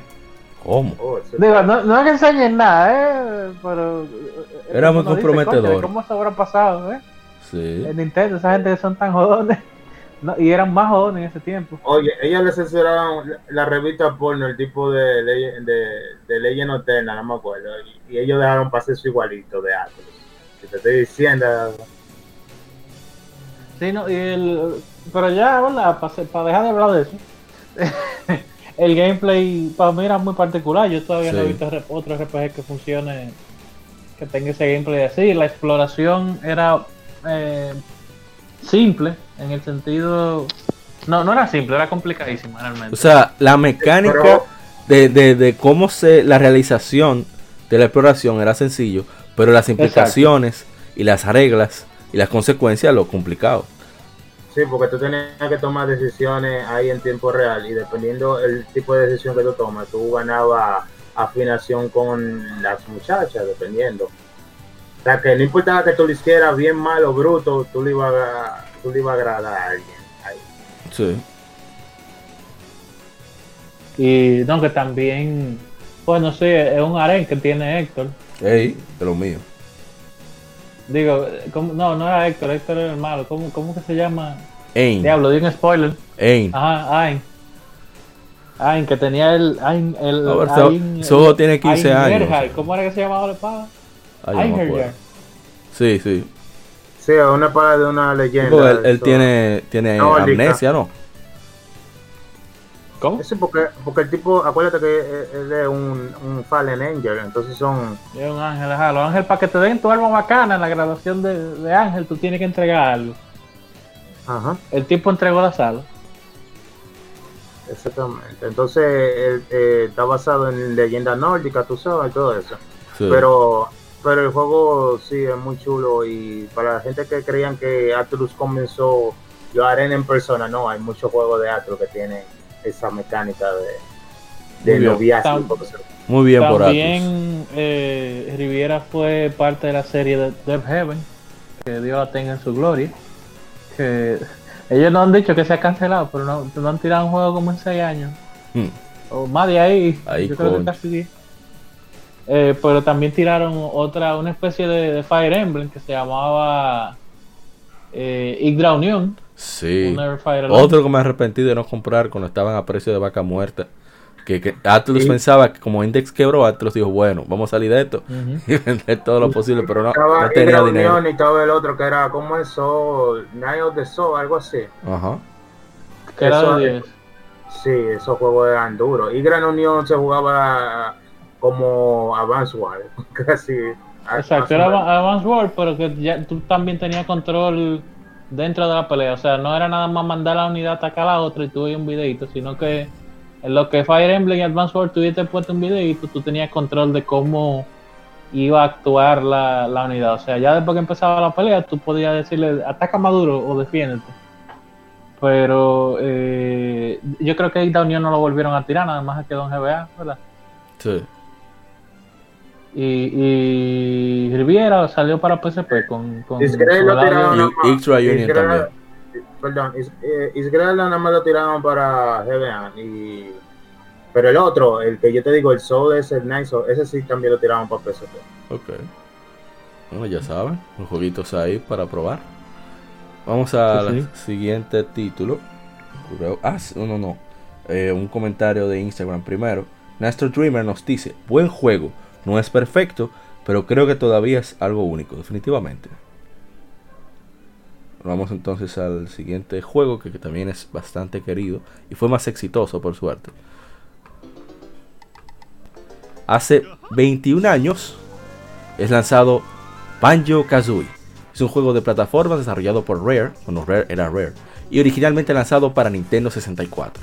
Es el primero de la serie y sigue la historia de un oso, Banjo, y un ave, una ave, Kazooie, mientras intentan detener los planes de la bruja Gruntilda, quien intenta cambiar su belleza por la de la hermana de Banjo, Tutti. El juego contiene nueve mundos no lineales, donde los jugadores deben usar las diversas habilidades de Banjo y Kazooie para conseguir piezas de rompecabezas. Tiene retos como resolver puzzles, saltar sobre obstáculos, recolectar objetos y vencer oponentes. Este juego era concebido como un juego de aventura llamado Dream para Super Nintendo, pero a medida que los jugadores fueron, bueno, el 64 fue tomando forma, decidieron mover el juego para allá. Eh, la idea era que, las que fuera un juego para todas las edades, las películas de Walt Disney, y lo fue bastante bien. 2 millones solamente en América, y tuvo su secuela, por cierto. Que la tenemos aquí esperando que llegue la universidad de la secuela para poder jugar. Eh, no, eh, no sé si ustedes tienen anécdotas que contar de este título. Yo, yo creo que hemos hablado de Baño Kazooie ya, ¿no? Ah, bueno, sí. Ronald, usted llegó a jugarlo. Banjo Kazooie. Sí. Sí, eh, un momento de silencio para la franquicia de Banjo Kazooie. Que haya salido en Smash no quiere decir que la revivan. Eso es más que un, un favor, cameo. Ah, El gran Sakurai. Una, una deuda de honor que le, que le hizo Sakurai. Sí, sí, sí. No se ríe. Sí, uno se ríe, pero es verdad, porque imagínate, ya ellos pudieron capitalizar en todo eso, pero se enfocaron. No, pero. ¿quién, quién sabe, Microsoft dijo ahora que iban a tirar de todo para dijeron la ellos. conferencia esa. Será cierto, que es cierta. Bueno, Ustedes nos demandan por eso. yo Yo a- creo yo que a- sí, hay, hay un momento de que salga algo de Banjo ahora. Si en esta conferencia de, de Microsoft no presentan nada de Banjo, ahí sí es verdad que Bueno, tú estás Pues murió. sentado ahora mismo, ¿no? sí, Pues así mismo. lo espero ahí. No te muevas de ahí. De ahí mismo. Bueno, en los comentarios, Luis eh, Peña nos dice: Esta semana empecé a jugarlo. Entonces le preguntamos que qué tal. No nos ha contestado, así que bueno. También Damien Piñeiro nos dice: Me lo regalaron mis papás, mis papás allá por el 98. Lo terminé en dos semanas y no sé cómo pudo pasar eso, porque en ese tiempo no sabía nada de inglés. Ya se imaginarán el dolor de cabeza en la sección de preguntas y respuestas de, de Gruntilda. Ay, hombre. Eh, Nimans y Ampia nos Yo lo jugué hace tiempo y su música era un tanto escalofriante. Y No, después- pero él lo tiró a un, a un chepazo fue, porque lo de Gruntilda eh, cambia cada vez, no es que tiene una secuencia en específico, o sea Ah, que tuvo suerte. lo que tuvo fue suerte. Bueno, en Instagram. Ah, no, esta no es de, de Banjo Kazooie, me equivoqué, mala mía. Oye, Sí, pero qué cachaza, que después que tú acabes todo el juego y lo pelees pues, y, y pases todos los boss, un cuestionario al final. Es una barbaridad. Esa, esa, esa vaina no pasa ahora. No, Nada más los juegos meme. no, no, no, ya eso no pasa. Bueno, pero yo lo pude jugar no mucho, me lo prestaron por pocos días. Y era increíble, o sea, el- el- la amplitud que tenían los niveles y todas las desgracias que había por hacer. Claro, no era tan frustrante como Donkey Kong 64, pero era mucho. Y como dije, esperando. Sí, no, porque Ba- Banjo salió después, ¿no? Tuvo más tiempo de Mm, pulirse. No estoy seguro. Ahora que lo dice, vamos, vamos a buscar. Banjo y definitivamente sí salió después. Lo que pero- sí, exacto. Lo que sí es seguro es que Banjo Kazooie lo hicieron las estrellas de Rare. O sea, estaba el- lo- los- ese era el niño bonito de los hermanos Stamper. O sea, que tenía que quedar bien sí o sí. Sí, pero acuérdate que lo que motivó a Microsoft a comprar Rare fue que ellos pensaban que Donkey Kong era de Ah, iba a ir con ellos. Es un Sí, clásico. entonces, Ahí ellos, pero a mí me quilla porque ellos, a pesar de que no tuvieron Donkey Kong, ellos se llevaron las tres mejores cosas de Rare, que, digo, las cuatro mejores cosas de Rare, que eran eh, Conker, en ese momento, Banjo, Perfect Dark y Killer Instinct. O sea, ¿qué más ustedes querían? Ustedes pudieron hacer de todo con eso. No, no aprovecharon. Y no, ya todo el mundo se ha ido también. Los- Ya no queda nada developers, quedan, quedan pocos. No, de Rare nada más que era el nombre, ¿eh? realmente. Y, y, eh, bueno, y se- de ahí vino Yooka-Laylee, que se fue un grupo. Sí. Hicieron Yooka-Laylee. Que la primera fue un clavo y después la segunda la hicieron como Donkey Kong Country. Que esa fue la que más o sea, la primera no- Y la dieron gratis, y la dieron gratis el otro día en Epic Store. Eh, No fue mala la primera. Lo que pasa es que si tú no venías de esa época, eh, el juego tiene los mismos problemas que tenían los, los plataformas de esa época, colisiones de cámara, etcétera, etcétera. Eh, lo no corrigieron. tanto, porque, no tanto, porque tú podías jugar Banjo. Tú puedes jugar Banjo hasta el día de hoy. Y todavía, aunque tú ves, aunque Banjo enve- envejeció mejor que Mario, que Mario 64. Ahora, el problema que tuvo yo es que ellos lo quisieron hacer demasiado vieja escuela. Y Eso es lo que te iba a decir. No es que es malo, es que está hecho como si fuera de esa época. O sea, está, se- el juego se ve moderno, pero está mecánicamente hecho como un juego de 64. Ese es el punto. problema. Ese es el punto. Entonces, entonces ellos debieron hacer lo mismo que hizo Nintendo, que ellos agarraron esa mecánica y la transformaban a nueva generación. Entonces, ya cuando tú lo pones así con todas esas cosas molestas de antes sin necesidad, porque antes era por limitaciones Sí. y ahora es nada más por darle una dificultad artificial, como yo digo, porque cuando ya una dificultad por mecánica es una dificultad artificial. Entonces ya... Bueno, pero es que yo digo que puede ser para variar, porque no, no todos los juegos tienen que tener la misma facilidad de moderno, digo yo.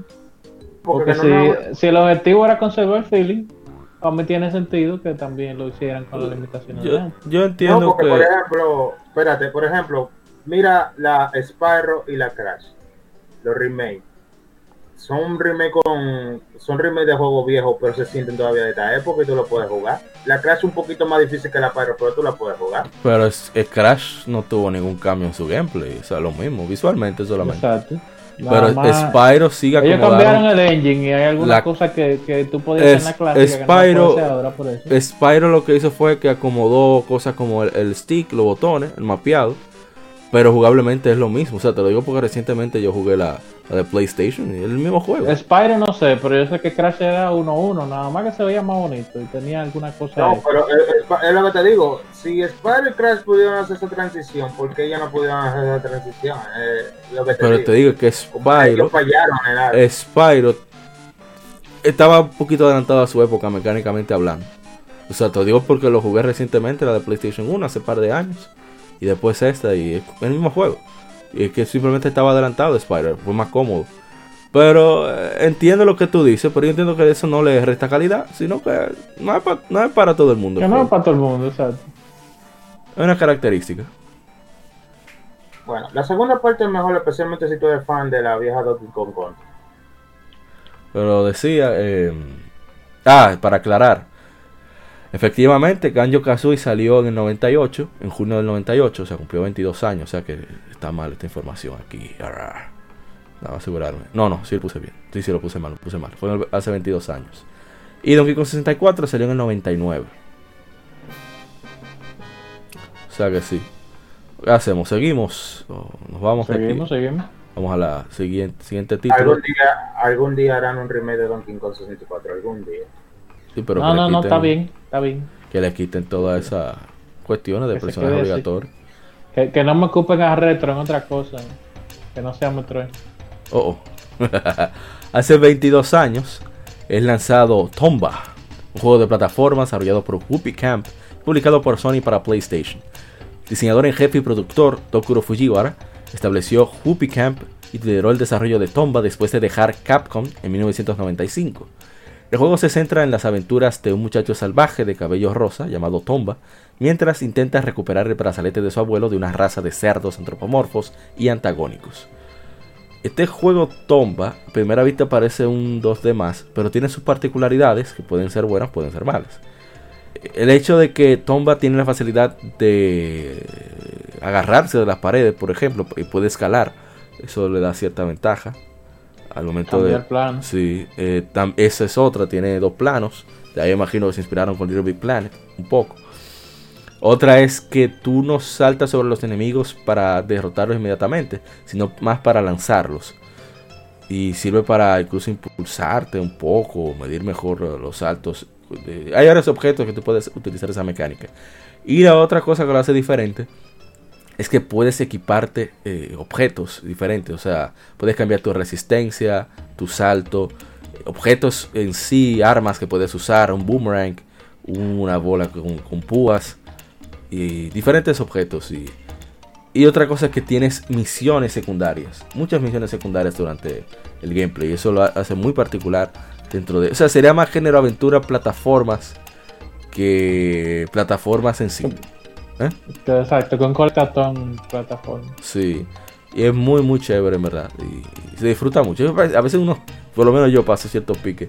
Pero eh, no deja de ser disfrutable por eso. No sé si alguno de ustedes lo, lo pudo jugar. Tomba. Ya nada más jugué el, el primer mundo en, en el play de, de un amigo, eh, Play 1, hace 500 millones de años. Y lo vi en un, en un Let's Play igual, el primer mundo, como hasta el segundo en estos días, de un canal que yo sigo, pero ellos nunca acaban nada. Así que, Bueno, en los comentarios antes de preguntarle a Ronald. Santi Rodríguez Huertas nos dice: "Cas- Aquí se llamó Tombi, por lo menos en Europa. Le agradecimos por ese dato, no lo teníamos. Dani Encina nos dice: Dios, vaya recuerdos. Recu- me acuerdo del abanico del viento, ese maldito abanico. Dios, qué pique. O sea, en verdad pasé pique también por eso. A ver en Instagram si tenemos algo. Mm, Parece que no. Déjame revisar.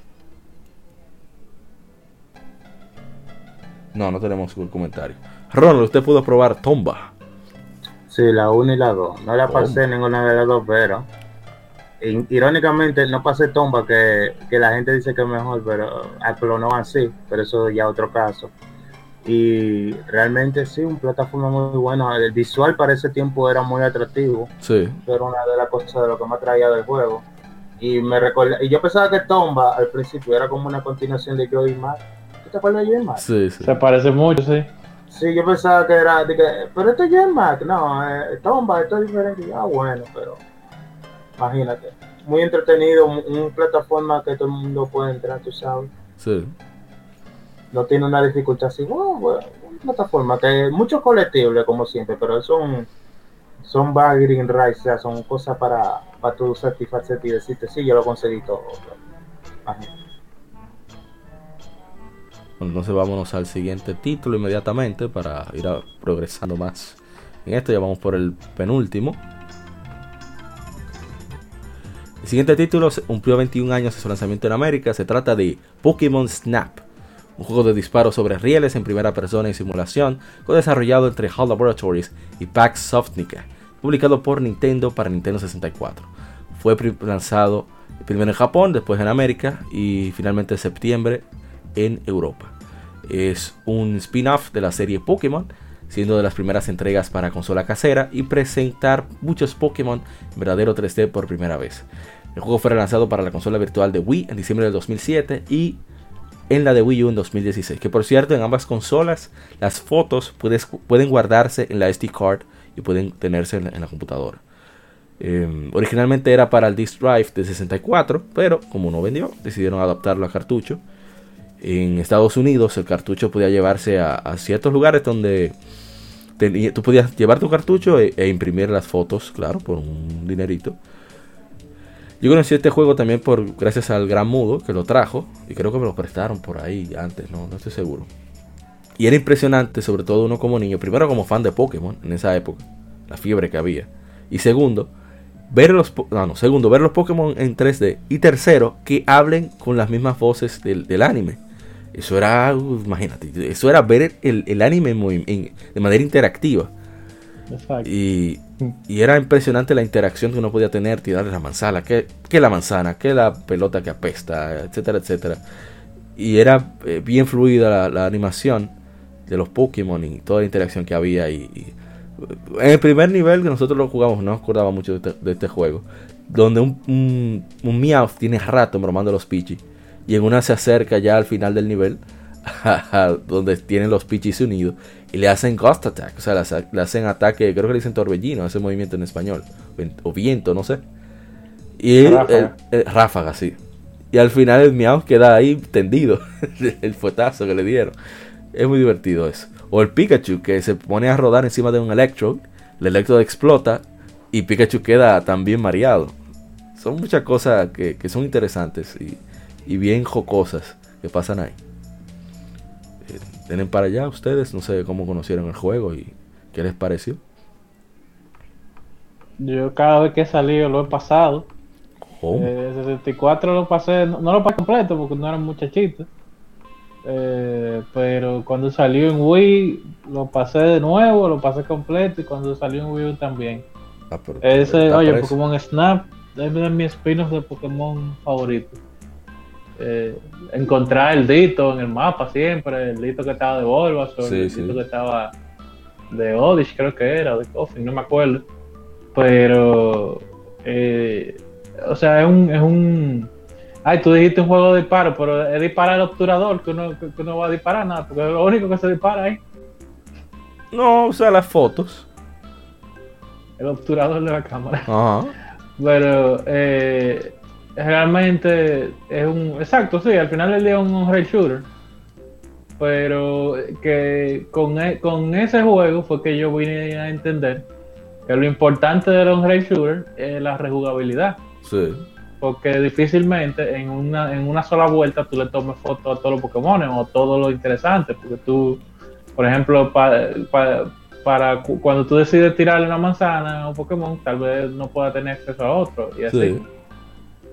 Y realmente quiero ver, ahora que anunciaron el, el la secuela, la nueva Pokémon Snap, eh, que, que, que, traen ahí. Eh, se llevaron al camarógrafo en, en, esta nueva, a Todd, que era igual como tú dices, eso del anime que uno veía, porque él era un personaje del anime, el fotógrafo de ese juego. Sí. Eh, y también está el profesor Oak, estaba la, la, yo creo que la policía salía en uno. Y, y, era muy chulo. Me acuerdo de la música del laboratorio del profesor Hogan. Pam, pam, pam, pam, pam, sí, estaba pam, sonando ahora mismo. Eh, ah, bueno, qué bien. No, pero definitivamente muy buenos recuerdos con ese juego. Y la última vez que lo jugué fue, qué sé yo, fue como 2014, algo así.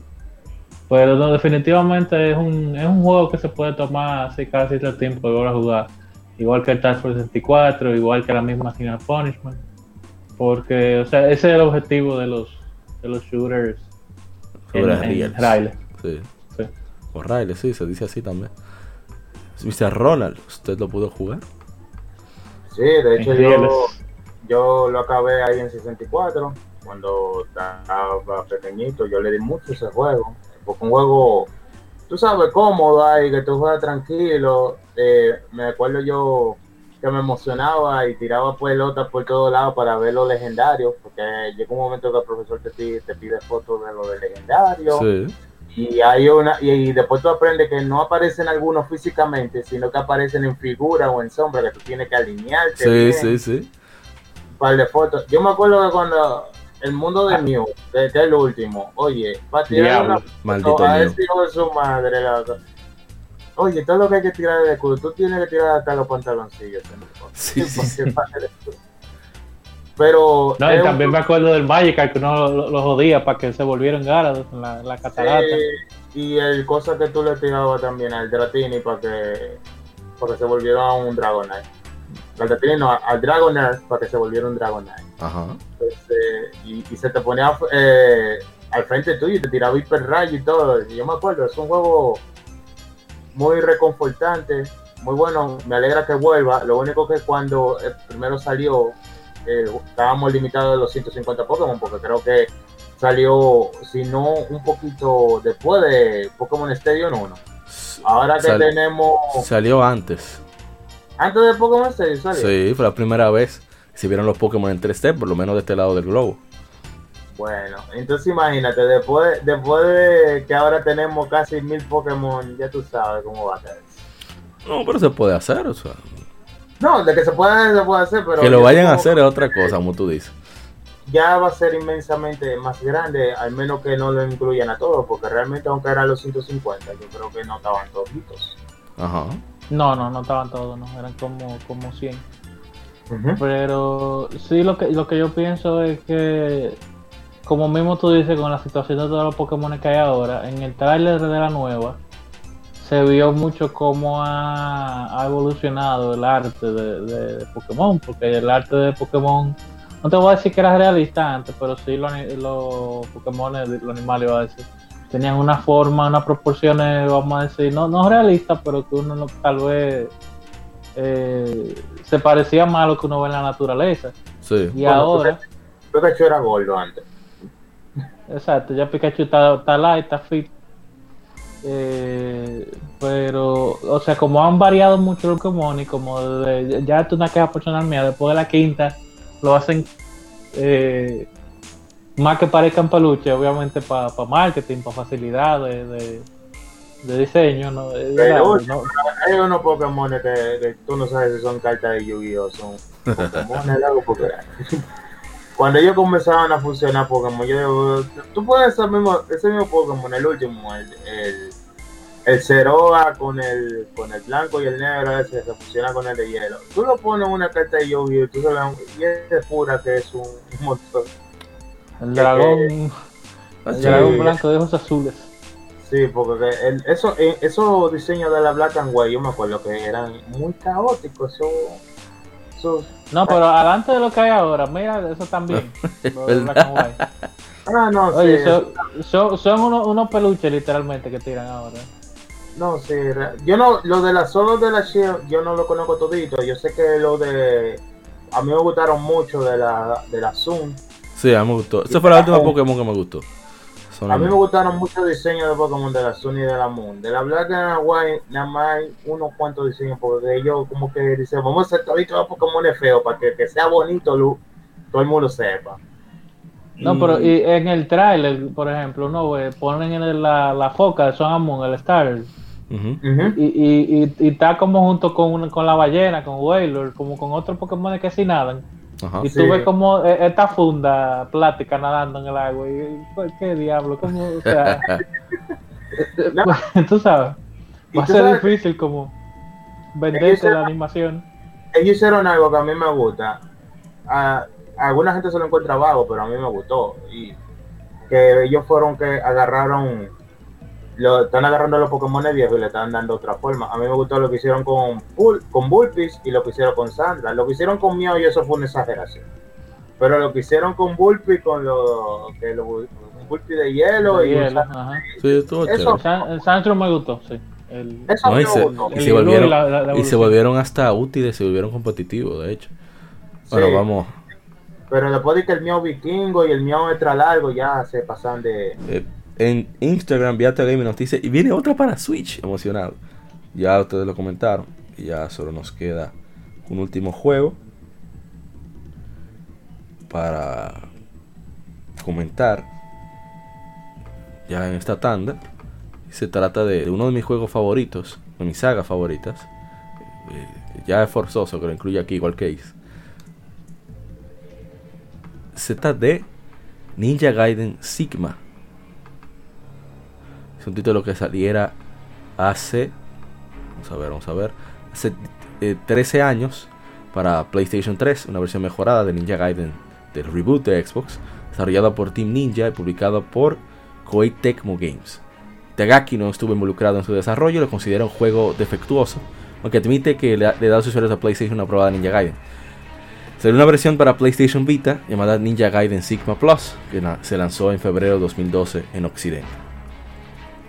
Este juego es similar al original, tiene algunas modificaciones en el gameplay, tiene nuevas armas para Hayabusa, con ventajas y desventajas en combate. y también se suman al arsenal la garra de dragón y colmillo de tigre, que son mis armas favoritas de la, de la saga actualmente. Y también eh, otro de los elementos que se incluyeron, que casi no mencionan en ningún lado, es el detector de esto fue el actual jefe de Team Ninja, Yosuke Hayashi, que te permitía utilizar armas eh, no digamos convencionales en, en Ninja Gaiden. Ah, no, estoy diciéndolo mal. Te permitía utilizar armas como las, el arco y flecha, incluso saltando. Eso no se permitía antes. Y qué sé yo, eh, agregó nueva jugabilidad, la aparición de Rachel como personaje jugable, la inclusión de Rachel, que es la cazadora que utiliza el Warhammer. Y unos cuantos eh, extras bastante chulitos que hay ahí en el juego. La, manera de esquivar también eh, se volvió muchísimo más vistosa. En lugar de un dash hacia atrás, por ejemplo, Hayabusa lo que hace es un, hand flip hacia atrás. Y es mucho, muchísimo más vistoso el juego. No obstante, los personajes no dejan de ser unos hijos de su madre, unos desgraciados. pusieron a sudar como un perro en el stream del, del pique. Pero al final no, pudimos primer boss. ¿eh? Ah, el primer, boss, es, Eso es lo que decide si usted va a seguir jugando o no. Su nivel de Mackenzie. Y la dificultad, si la ponen lo más fácil, en lugar de decirle Ryu Sama o Maestro Ryu, le dicen Ryu. Eh, con todo el irrespeto del mundo, lo trata Ayane que te dan tips constantemente para que recuerdes tu Mackenzie. Así que dele normal y hard para que sufra como, como manda la ley. Y es un juego bastante dinámico en su combate, es una, cosa magistral. Y cómo pudieron, pudieron combinar esta acción dura y pura con elementos de aventura. Que, o sea, este es un remaster, obviamente, pero no deja de ser eh, encomiable el trabajo de, de ese primer Ninja Gaiden. No sé si alguien puede comentar, quiere comentar, mejor dicho, sobre esto. No, esa fue la primera 3D que yo jugué. Oh. Qué maldita pela, Dios mío. Yo, creo que yo ni la pasé. Porque yo no tenía Play 3 cuando será en el Play 3 de un primo. Ah. Y, me dieron, o sea, fue tanta la pela que no, que él, estaba de visita en, el país, porque es gringo es de Estados Unidos y oye me fue una fue tan grande la pela que yo no la acabé. Eh, oye me acuerdo siempre que hay como una parte que es como una ciudad. Después que tú te bajas del globo no es sí sí. Tyron. Que hay unos hay unos motoristas y diablo eso desgraciado malos eran unos motoristas que había. Sí sí sí. Tres te salen, tienes que darle en la madre. Oye, me, que yo me comieron, yo no sabía qué hacer con los motoritas mal. Pero, no, o sea, ¿verdad? Como, como buen Ninja Gaiden 3D, eh, eh, eh, es una acción mucho más distinta a los juegos de acción beat'em up que uno está acostumbrado. De Mecray y demás, y Bayonetta, que los tipos vamos a decir que ya después que tú lo agarres en un combo no hay forma de que ellos se escapen. Ah, no, aquí no, mm, no respetan. Aquí te interrumpen los counters, hijos de su madre. Sí, sí. Y, es, uno, es una acción más, más planificada, vamos a decir. Sí. O que se presta más a uno a usar los ataques más abusadores, claro. Sí. Para poder lograrlo. Señor Ronald. Eh, no he jugado particularmente esa. Yo de la Ninja Gaiden no me he jugado las tres originales y la Ninja en 3D, la Ninja de Gaiden Black y salí pidiendo cacao de eso. Yo le presté esta versión, la de PlayStation 3, a mi hermano, a nuestro hermano FedEx, Ronald, y a la semana me lo devolvió. Toma tu juego. Pero si tú me dices que como de, como que el primer monstruo lo decía, como debe Mar Cry 1, que si te mata la araña muchas veces ya dejes eso juego, no es para ti. Bueno, yo, no, no, no, no. Es que se pasa el primer jefe, en verdad. Se pasa. Un perro. Yo duré, yo duré una tarde entera en eso. Es un perro. O sea, él, pone a prueba cada cosa que te enseñaron en el tutorial, él te lo pone a prueba. Es terrible. O sea, tienes que esquivar, memorizar, saltar encima. Sí, sí. Eh, Es una desgracia. Y, y yo creo, y yo creo como que lo pusieron más fácil, ¿no? Para, No. para, para la Sigma. No, no, todo lo contrario. Y entonces, tú, tú oyes que la gente habla de Dark Souls y cosas, pero Ninja Gaiden estaba ahí desde antes sacando de quicio Eh, a la eso gente. dice Daito, el gran Dark Devil. El gamer sin miedo, que, que no entiende por qué no me gusta los Souls si yo juego eh, me gusta Ninja Gaiden. Yo sí, pero que Ninja Gaiden, por lo menos, siento hay cierta libertad de movimiento que no veo en los Souls. Y además que los ninjas son más atractivos que Y Haya- esa es otra, Hayabusa es mi personaje favorito del gaming. Me encanta el Hayabusa. Entonces, bueno, el punto es que, que FedEx se molestó por una sección que hay ahí mismo en Tyron, que es que tú grabas, no te recupera energía, tú tienes que usar pociones y cosas para recuperarte. Y el, el juego tiene un respawn bien maldito, maldito así en el sentido de la palabra, todo el sentido de la palabra, el peso mejor dicho. Y es que eso es desgraciado, tú grabaste, te vas, o sea, pagas el juego o lo quitas, lo que sea. Cuando tú vuelves, tú sales, están dos ninjas. Lo primero que aparece, sin aparecer en pantalla, valga la redundancia, se te pega un shuriken incendiario. que hay una forma de que no te haga daño cuando explote. Pero, si tú no estás esperando eso, tú no te preparas eh, bien para recibir ese tipo de cosas. Entonces son dos. Y comienzan a. Y fuñe, y fuñe, y fuñe. Y cada vez que tú grabas ahí, te salen esos dos malditos ninjas para fastidiarte. Pero eso es la gracia de, de Ninja Gaiden, que uno aprende a no Sí, rendirse. la, la PRD. Sí. Oye, y, y la, la Ninja Gaiden 3, la, la Razor's Edge, el helicóptero también en Play 3 me dio una pela. Es un desgraciado ese helicóptero. Diablo, mano. Se pasa. Ojalá, con la lástima que, que no tienes el online pass para jugarlo cooperativo. No, porque yo tampoco tengo Play 3 ya. Concho, ¿verdad? Qué desgracia. Tienen que, coche, le- no tiraron Ninja Gaiden para Play 4 al final del día. Y yo estaba esperando un remaster de las tres. Y esos perros no están en eso. Pero bueno. Bueno, pero es que con ese guayón que se dio ya, iba, no digo yo. Pero es que ya iba. O sea, fueron ellos, pero no fueron ellos. Exacto. Pero bueno, vamos a. Ya hasta aquí las Game Efemérides. Vamos al tema de la semana. No se mueva. Siga con nosotros. Por aquí, por. Somos Legión, somos gamers. Legión Gamer Podcast. El gaming nos une.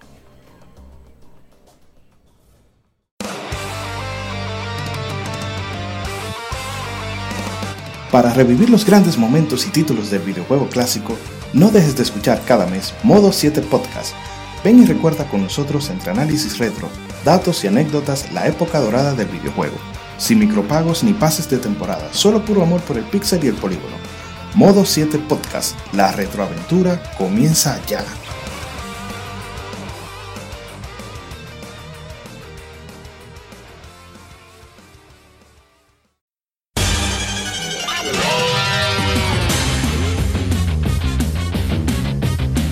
Puedes escuchar Legión Gamer Podcast en iBooks, Spotify, TuneIn, iTunes, Google Podcast y demás plataformas de podcast de su preferencia, buscando Legión Gamer Podcast. Recuerda seguirnos en las redes sociales como arroba Legión Gamer RD. Visita nuestra página de Facebook para que seas parte de nuestros streams de las Game Efemérides, donde recordamos y jugamos algunos juegos de su aniversario.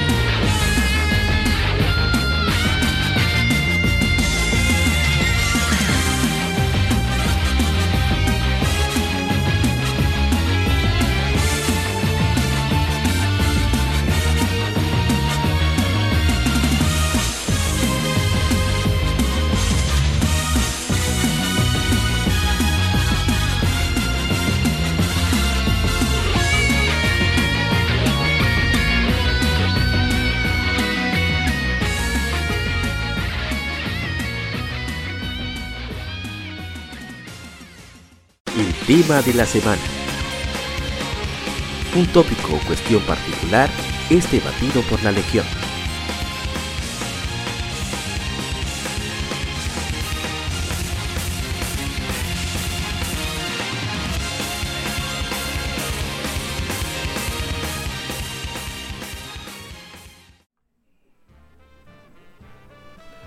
Arrancamos con el tema de la semana. Y el día de hoy decidimos eh, hablar sobre el alquiler de videojuegos, que ya es una actividad prácticamente inexistente. Quizá habrá uno que otro lugar donde se haga, pero ya con las facilidades de adquirir los juegos en oferta de manera constante, como que ya se ha mermado mucho esa actividad. Así que vamos a hablar más de anécdotas que de hechos en sí. No obstante, esto fue una actividad recurrente, sobre todo en los 90, a principios de los 2000, debido a que no todo el mundo tenía la capacidad, eh, el poder adquisitivo de comprar juegos de manera constante. Y esta era una manera, una forma mucho más eh, económica de tener acceso a diferentes juegos en, en nuestra infancia. Sobre todo considerando que era muy común también en esa época que se alquilaran películas. Entonces uno aprovechaba en ese momento en que la familia, el padre, la madre iba a adquirir una película para disfrutar en fin de semana, uno tiraba la puya a ver si, si lo, lo podíamos convencer de que nos alquilaran un videojuego. No era común, pero a veces sucedía. No obstante, creo que la primera vez que lo hice fue cuando estaba Stop Video todavía. Y no ni recuerdo cuál título era, pero fue fueron muy pocas veces que me alquilaron juegos a mí, por lo menos en, mi infancia temprana. Y, eso fue como el universo, como wow. Pero al momento de volver el juego, ya ustedes saben, el lloriqueo. eso lo recuerdo. Pero ya después, la última vez que alquilé yo un videojuego fue para el primer Ninja Gaiden. Yo busqué un, busqué un Xbox prestado porque había salido Ninja Gaiden.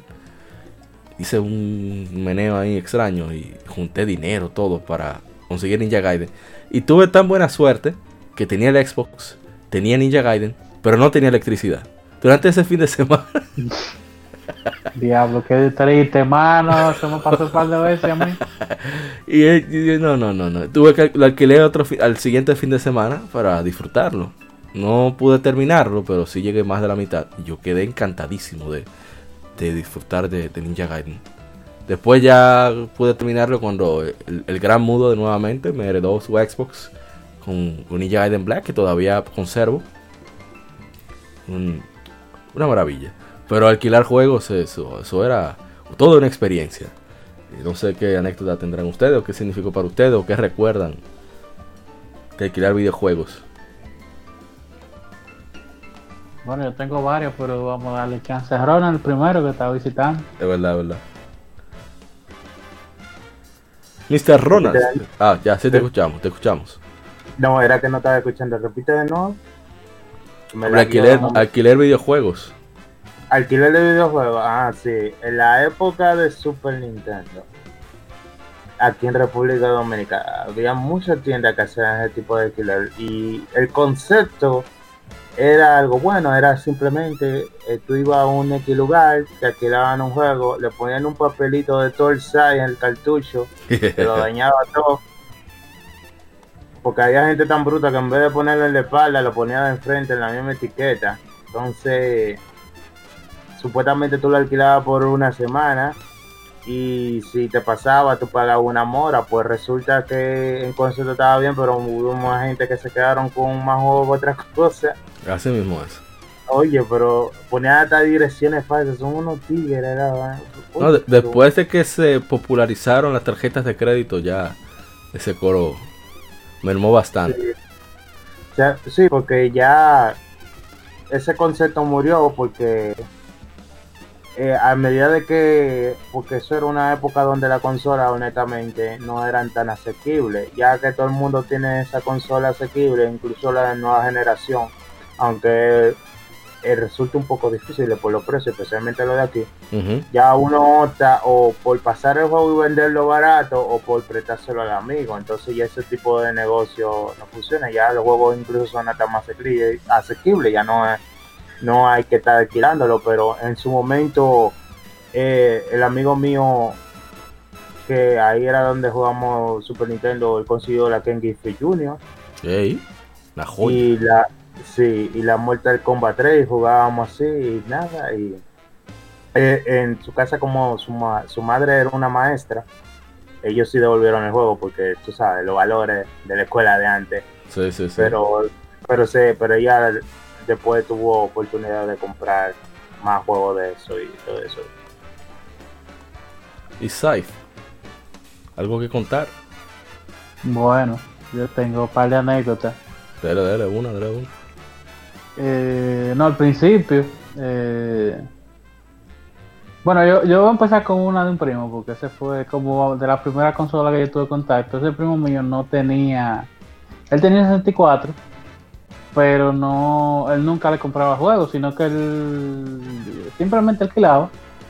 Y, y normalmente lo que más alquilábamos era Smash Bros. 64 que era eso era una experiencia ese fin de semana Ey. que yo me iba a el primo a jugar Smash muchachos Eh, lo pasábamos muy bien Eh, y fue así como de los primeros juegos multiplayer que me interesó como jugar bien para poder para tener mi competencia Claro, para para ganar. poder ganar al otro Claro. Eh, y realmente fue una experiencia muy bonita. Ya después que uno tenía su propio Game Boy, su propia consola, eh, el- ya uno estando en el colegio, era, esa era una, una herramienta de motivación de mis padres. De, de, ah, mira, te vamos a alquilar tal si, si te va bien este mes la Sí. nota en el colegio Sí. o este cuatrimestre y así. Porque realmente no me, no me compraban, sino que, exacto, me compraban uno y, y los otros ya era alquilado, ya uno mismo alquilaba también con los Es una cosa merienda y que, demás. que es bueno cla- clarificar para nuestros amigos escuchas, sobre todo de España y de, de Estados Unidos y esos lugares, que tenemos uno, tenemos bastante público por allá, que a nosotros quizás nos compraban un juego para una fecha especial, quizás, y teníamos suerte, Ah, bueno, sí. pero era alquiler generalmente o prestado que uno conseguía por intercambio. Negros pobres al fin. Exacto. Nosotros estamos al lado de Haití, señores, de Puerto Rico. ¿sabes? Saludos a los hermanos boricos, pero estamos en malas condiciones económicas todos. En fin.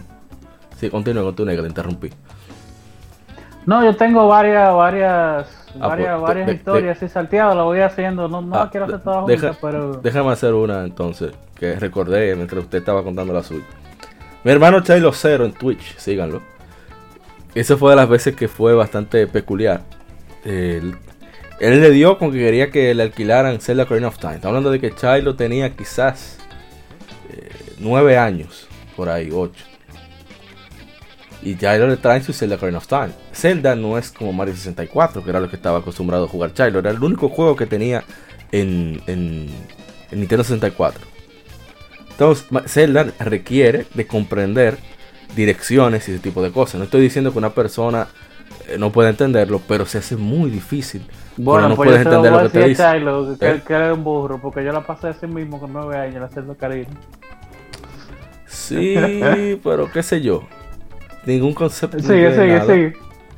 Entonces, yo mismo que mi inglés estaba más, más malo que, que, que los que entran en inglés de inmersión en esa época. No, yo creo que Charlie estaba más pequeño, ahora que lo pienso, tenía 7 u 8. En fin, que entonces vino un amigo de nosotros y fue pasando el juego poco a poco, que sí o qué. Pero ya cuando él apareció, que tenía conocimiento de porque lo tenía, ya era domingo, el lunes había que entregarlo otra vez. Ya tú sabes que el terío con Charlie. el juego. No obstante, él, él también alquiló Mario Kart 64, que nunca lo había jugado hasta ese momento. Eh, y Chilo no, no le decía Mario Kart 64, era Welcome to Mario Kart. Welcome to Welcome to Mario. Kart. Igual que Mario 64. Me decía, ¿tú quieres jugar a Team Mario? ¿Cómo es Team Mario? It's me, Mario. El gran Chilo, mi hermano. Saludos, abrazos para Chilo. Está en Ibiza el desgraciado, lo odio. Ah, pero venga ahí. Sí, sí. No, pero nada más con la playa de España, no importa en cualquier sitio que, que esté. Desgraciado. Eh, eh, yo a- aprendí a, a- a- Vamos a decir. A pedir rebajas fue en Power Game. Eh, en la compradera y en la, y en, la alquiladera y eso. cada vez que. Caonabo salía huyendo cuando, cuando veía a mi mamá que llegaba. porque eran, eran a echar un pleito siempre. Y como siempre me llevaban a alquilar, había que darnos rebaja al momento de comprar. Porque uno siempre estaba metido allá. ¿De verdad? Eh, Entonces, eh, Caonabo estaba ya que salía huyendo cuando no, no veía. Y sí recuerdo que también eso, eso es algo que se veía mucho, que los juegos de alquiler como... Bueno, a mí lo que más siempre me gustó fue consola de Nintendo. Igualmente la consola de Nintendo eh, le gustaba mucho a los niños o eran las que le compraban a los niños. Sí. Y esos juegos siempre estaban maltratados. Ah, es verdad. estaban los cartuchos, le faltaba uno que otro pin, la- la- los CDs rayados. Yo tengo un yo- cartucho que está maltratadísimo ahí también. La, la Zelda Wind Waker, yo la, la- la alquilé tres veces para pasarla. Y al final el CD estaba tan rayado que se paró en el final. Ya. Después que le clavé la Master, la Master Sword a Ganondorf. Ya. Yo no puedo creer. Sí, no, pero yo, yo creo que he hecho esa cuenta que ya, pero yo he tenido. Zelda Wind Waker, yo no, yo no he visto el final jugándolo. Yo siempre, ya a la última lo tuve que buscar en YouTube porque lo he intentado jugar tres veces. Y las tres veces siempre pasa algo y no, y no la acabo. El juego maldito. Sí, sí. Debemos de, de hablar de eso, de maldiciones en los juegos, o sea, sí. Por, por ejemplo, aquí había una leyenda urbana, pero era propia de este sector, que tú no podías grabar a donde Bruno en Pokémon Gold y Silver. Te borraba. Oh, Yo no sé si es verdad, pero no puede ser que tanta coincidencia. Bueno, pero el punto del alquiler. Ron, usted tiene otra historia que contar. ¿No? Ah, son Ah. pero muchas son similares. O sea, es como te digo que casi todas terminaban en lo mismo. O era un robo de cartucho, o Ay, era Dios un lío, mío. o era un lío, ya tú sabes, que- que eso del alquiler era muy controversial. Y esos tiempos de los clubes, cuando los clubes comenzaron a implementarlo, tú sabes que esa gente de barrio se te tiraban en tu casa y eso. Sí.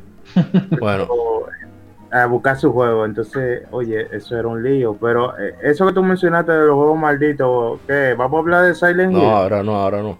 Vamos a... a- yo recuerdo una que, que siempre tenía un amigo que era el que estaba mejor económicamente de aquí, del, del coro.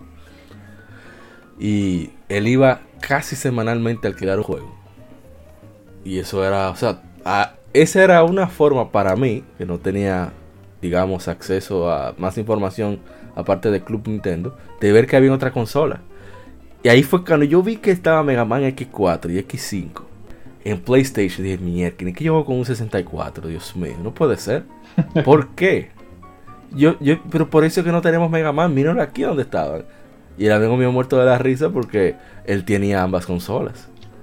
Yo, mierda, qué vaina. Entonces, o sea, fu- fue un despertar de, del multiconsolismo que hoy habita en mí. Digo, aunque no de manera tan, tan fulminante ya, por- por- por cuestiones de limitantes económicas y por cuestiones de, de- de gusto ahora en los juegos. Pero en fin, el punto es que así se me abrió mucho la mente con eso del ver que había los títulos que había en otras consolas, porque en las tiendas uno puede ver de manera rápida, pero no necesariamente estén los mejores títulos, sino los más populares, que no siempre coinciden. Por no decir nunca. ¿Qué otra más eh, graciosa tengo de alquiler? Bueno, a, a- a modo de observación, ya uno ha visto que en la tienda de los juegos todos esos, esos anaqueles que habían con, con eh, eh, carátulas que tenían la, la portada con el nombre del negocio, donde no Ey, estaban sí. alquilando, lo, lo han ido eliminando. Ya, por ejemplo, Power Game tenía el de la Rómulo por acá. Eh, ay, me estoy doxeando, no, espérate. El de la Rómulo es tan cool Ujú. eh, tenía cuatro, cuatro filas de, de, de anaqueles y ya ese espacio lo tienen abierto, lo, lo quitaron porque realmente ya, ya no alquilan.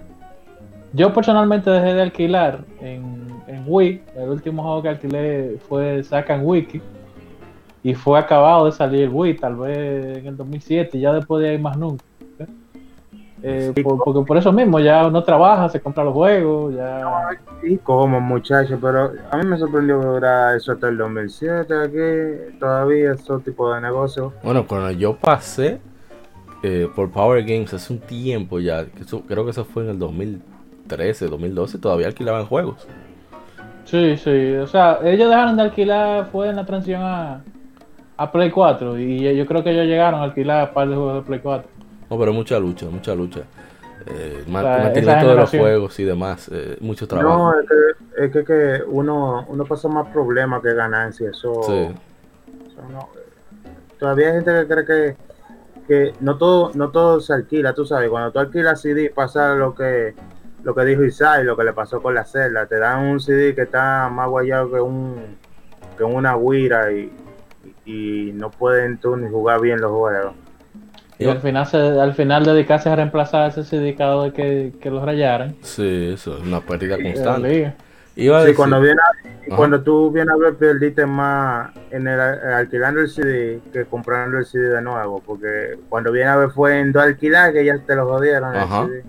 Iba a decir que ahora esos, esas cuestiones de alquiler se han vuelto una una regalía, se diría. No, no, regalía no, pues regalia, regalia tiene otro significado en inglés. Me fue engrosajón ahí, mala mía. Ha tenido un, un significado histórico porque ya no existen. Y yo debo decir que me arrepiento muchísimo. Yo compré Rogue Galaxy de PlayStation 2 en la pulga. Y yo me molesté porque tenía eh, el, el estampado, tanto el disco como la carátula, de HM Video Club, que estaba por la Núñez de Cáceres. Y yo agarré, yo limpié mi, mi carátula y limpié mi disco. Le lo quité. Y ahora me arrepiento porque ahora, hoy en día, es un símbolo de estatus. Y mira, este juego pertenecía a un club de alquiler.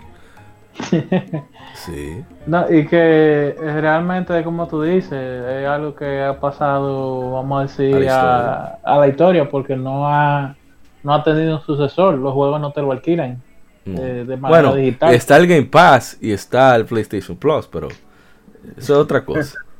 O sea, esto es un modelo de suscripción que usted, usted no tiene lo que usted quiere, usted tiene lo que le den. Exacto. Y, y realmente, bueno, vamos a decir que el PlayStation Now, Ah, también. el, es un servicio de streaming, pero yo prefiero mil veces alquilar que tener ese servicio de streaming por la latencia, por todas Claro, las claro. cuestiones.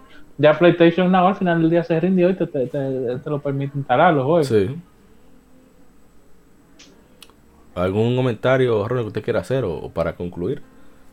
No, yo te iba a decir que incluso, aparte de la tienda esa, ya en sí los negocios de los clubes ya están pasando a la extinción. Sí. Eh, yo no sé si eh, quizás deberíamos enfocarnos o si no sé si lo han hablado antes de un tema de eso, de los clubes de videojuegos y mucha experiencia. Yo supongo que muchos de ustedes han tenido su experiencia con los clubes de videojuegos. Yo tuve una La primera, y Eh, la primera y única, y única vez que yo jugué un, un Sega Saturno fue un club de videojuegos. Yo todavía no he visto un Sega Saturn. En persona, No te digo. No, no te pierdes mucho. No, pero qué sé yo. Contarle sí, a, por- a los noveles cómo era el SAR. No, sí, quizás se te dé la oportunidad. No, pero el, el agente Cobra tiene uno. y algún día nos juntaremos. Y Andrés también. Andrés Pichardo de Retroact Entertainment. Ah, sí, Andrés. Tú sabes que Andrés es medio pop, así que. Andrés Seguero. sí. Isaac, ¿algo que decir para concluir este tema? Mm, Bueno, eh, no, o sea, que tuve buena experiencia a nivel general con el alquiler, menos eso de Zelda. Eh, Dolor. o sea, no. Servía también. Yo lleg- llegué a comprar después de do- do- dos juegos que, al- que en principio lo alquilé. Y me gustaron tanto que dije, concha, pero sería bueno tenerlo. Eh, eh, Eh, ajá. Y no, pero yo creo que debería de haber como un sucesor, vamos a decir, de manera digital, como hacen con la película, que la película te la dejen alquilar. Eh, vamos a decir, si vale 3 dólares, te la dejan alquilar en, en 2. Hay que ajustar ese precio, en mi opinión, tal Claro, vez. está Fue- demasiado. Exacto, porque eh, usted busca 6 dólares más y la compra y se acabó. Eh, au- aunque, aunque sea por licencia, yo no estoy de acuerdo como se distribuye la licencia de los juegos, porque tú no eres dueño del producto realmente. Ni siquiera cuando lo compras. Exacto, ni, ni siquiera exacto, ni siquiera compra, entonces eh, hay que hay que hay que revisarlo, pero yo creo que no se puede descartar totalmente, porque No. también es algo de, de cómo funcionan los juegos ahora, que, que todos le quieren poner multiplayer, entonces así no se le saca más dinero al jugador Sí. si, si- si lo alquila. O, o si lo alquila, ta- tal vez no, no te va a comprar. El o sea, juego. Van a bajar mucho los, los juegos, exacto, la, la compra directa de los juegos. No, pero Pero, eh, dependerá del juego en sí, porque miren el caso de Rocket League. Lo dieron como sus parte de la suscripción del Plus. En, en este mes, por cierto, cumple su, su quinto aniversario. Y, y ese fue el, el- el- el- ¿cómo se dice? La, la fuente de su éxito fue precisamente eso. Que la gente que lo llegó a jugar comenzó a recomendarlo a otros que no. Y sí, pero eso pasa cuando el, cuando el juego es bueno. Ay, que, está la que clave. No pasa mucho aquí. Ay, ay, ay, ay, ay, ay lo, di lo dijo. Yo me voy ya. Eso no le conviene a muchos developers. Ay. Pero en fin. Eh, nice, nice. ¿Algo más? Borrón. Solamente. Ah. Sí, el, el, el crear videos. ¿Ah? ¿Va a decir algo, está bien. Ah, ok. No. Que alquilar videojuegos era toda una experiencia en esa época de los 90, donde había poco acceso a la información. No porque estábamos privados de ella, sino porque simplemente no, no había fluidez de informa flujo de información como hay hoy en día. Y era la forma de catar a muchísimos juegos, eh, probar nuevas experiencias, eh, conocer muchísimos títulos y, y además compartir eh, con amigos. A veces las recomendaciones de los, de los tigres que estaban ahí era buena, a veces no, como con las películas. Pero ya eso es algo que quedó en el pasado, pero como dice pues puedes retomar ahora en este mundo digital. Ah, bueno, sí quería comentar que, que, no lo mencionamos, se me olvidó. Ajá. Eh, que no era nada más la tienda de videojuegos que alquilaban, sino Exacto, que los clubes de la, películas. la tienda de películas. Ajá. El que de películas, que eso murió y cayó, ¿verdad? Y explotó. Pero la tienda de videojuegos, como son de vender, también se han mantenido. Sí. No, pero antes era más removable con, con los VHS porque lo que hacía la gente era que grababa la película en otro VHS y cosas. Y se la alquilaba así. O sea, no, no tenían esa pérdida tan grande que con CD o con los videojuegos. Sí. Por, por lo menos con la película en VHS. Pero ya, incluso yo creo que llegó un tiempo que ya la gente, en, lo que le quemaban el CD, tú sabes, tenían un backup. Pero ya en videojuegos, muchachos eso, esa cinta y eso. No, sí, Así que vamos a dejarlo hasta aquí. Quizá hagamos una segunda parte después con, con, más miembros para más anécdotas y cosas extrañas que le sucedieran. La gente cobra siempre le pasan cosas raras con, con todo el gaming. Y bueno, vamos a dejarlo definitivamente hasta aquí. Será hasta la próxima. Gracias Ronald por estarse por aquí. Eh, bienvenido. Ojalá y, y se fije aquí, se ancle aquí. No, sí, yo voy a tratar de estar aquí, pero va seguido, pero para el podcast número 100 estamos aquí clavados, seguro. Ah, de lo mío. Scythe, que siempre aparece cuando más se necesita.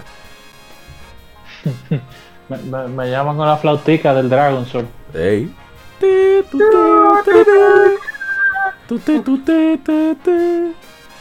Claro, eso nunca se le ha olvidado a uno, increíble. No, no. Era, era, era, una tonada chévere. Sí, bueno. Entonces, gracias por escucharnos. Muchísimas gracias por sus comentarios, por pasarse por los streams, por escuchar obviamente el podcast en las diferentes plataformas, iBooks, Spotify, Google Podcast, Apple Podcast, Tuning, en fin, en todas las plataformas. Y por supuesto, eh, esperamos que nos acompañen para la próxima.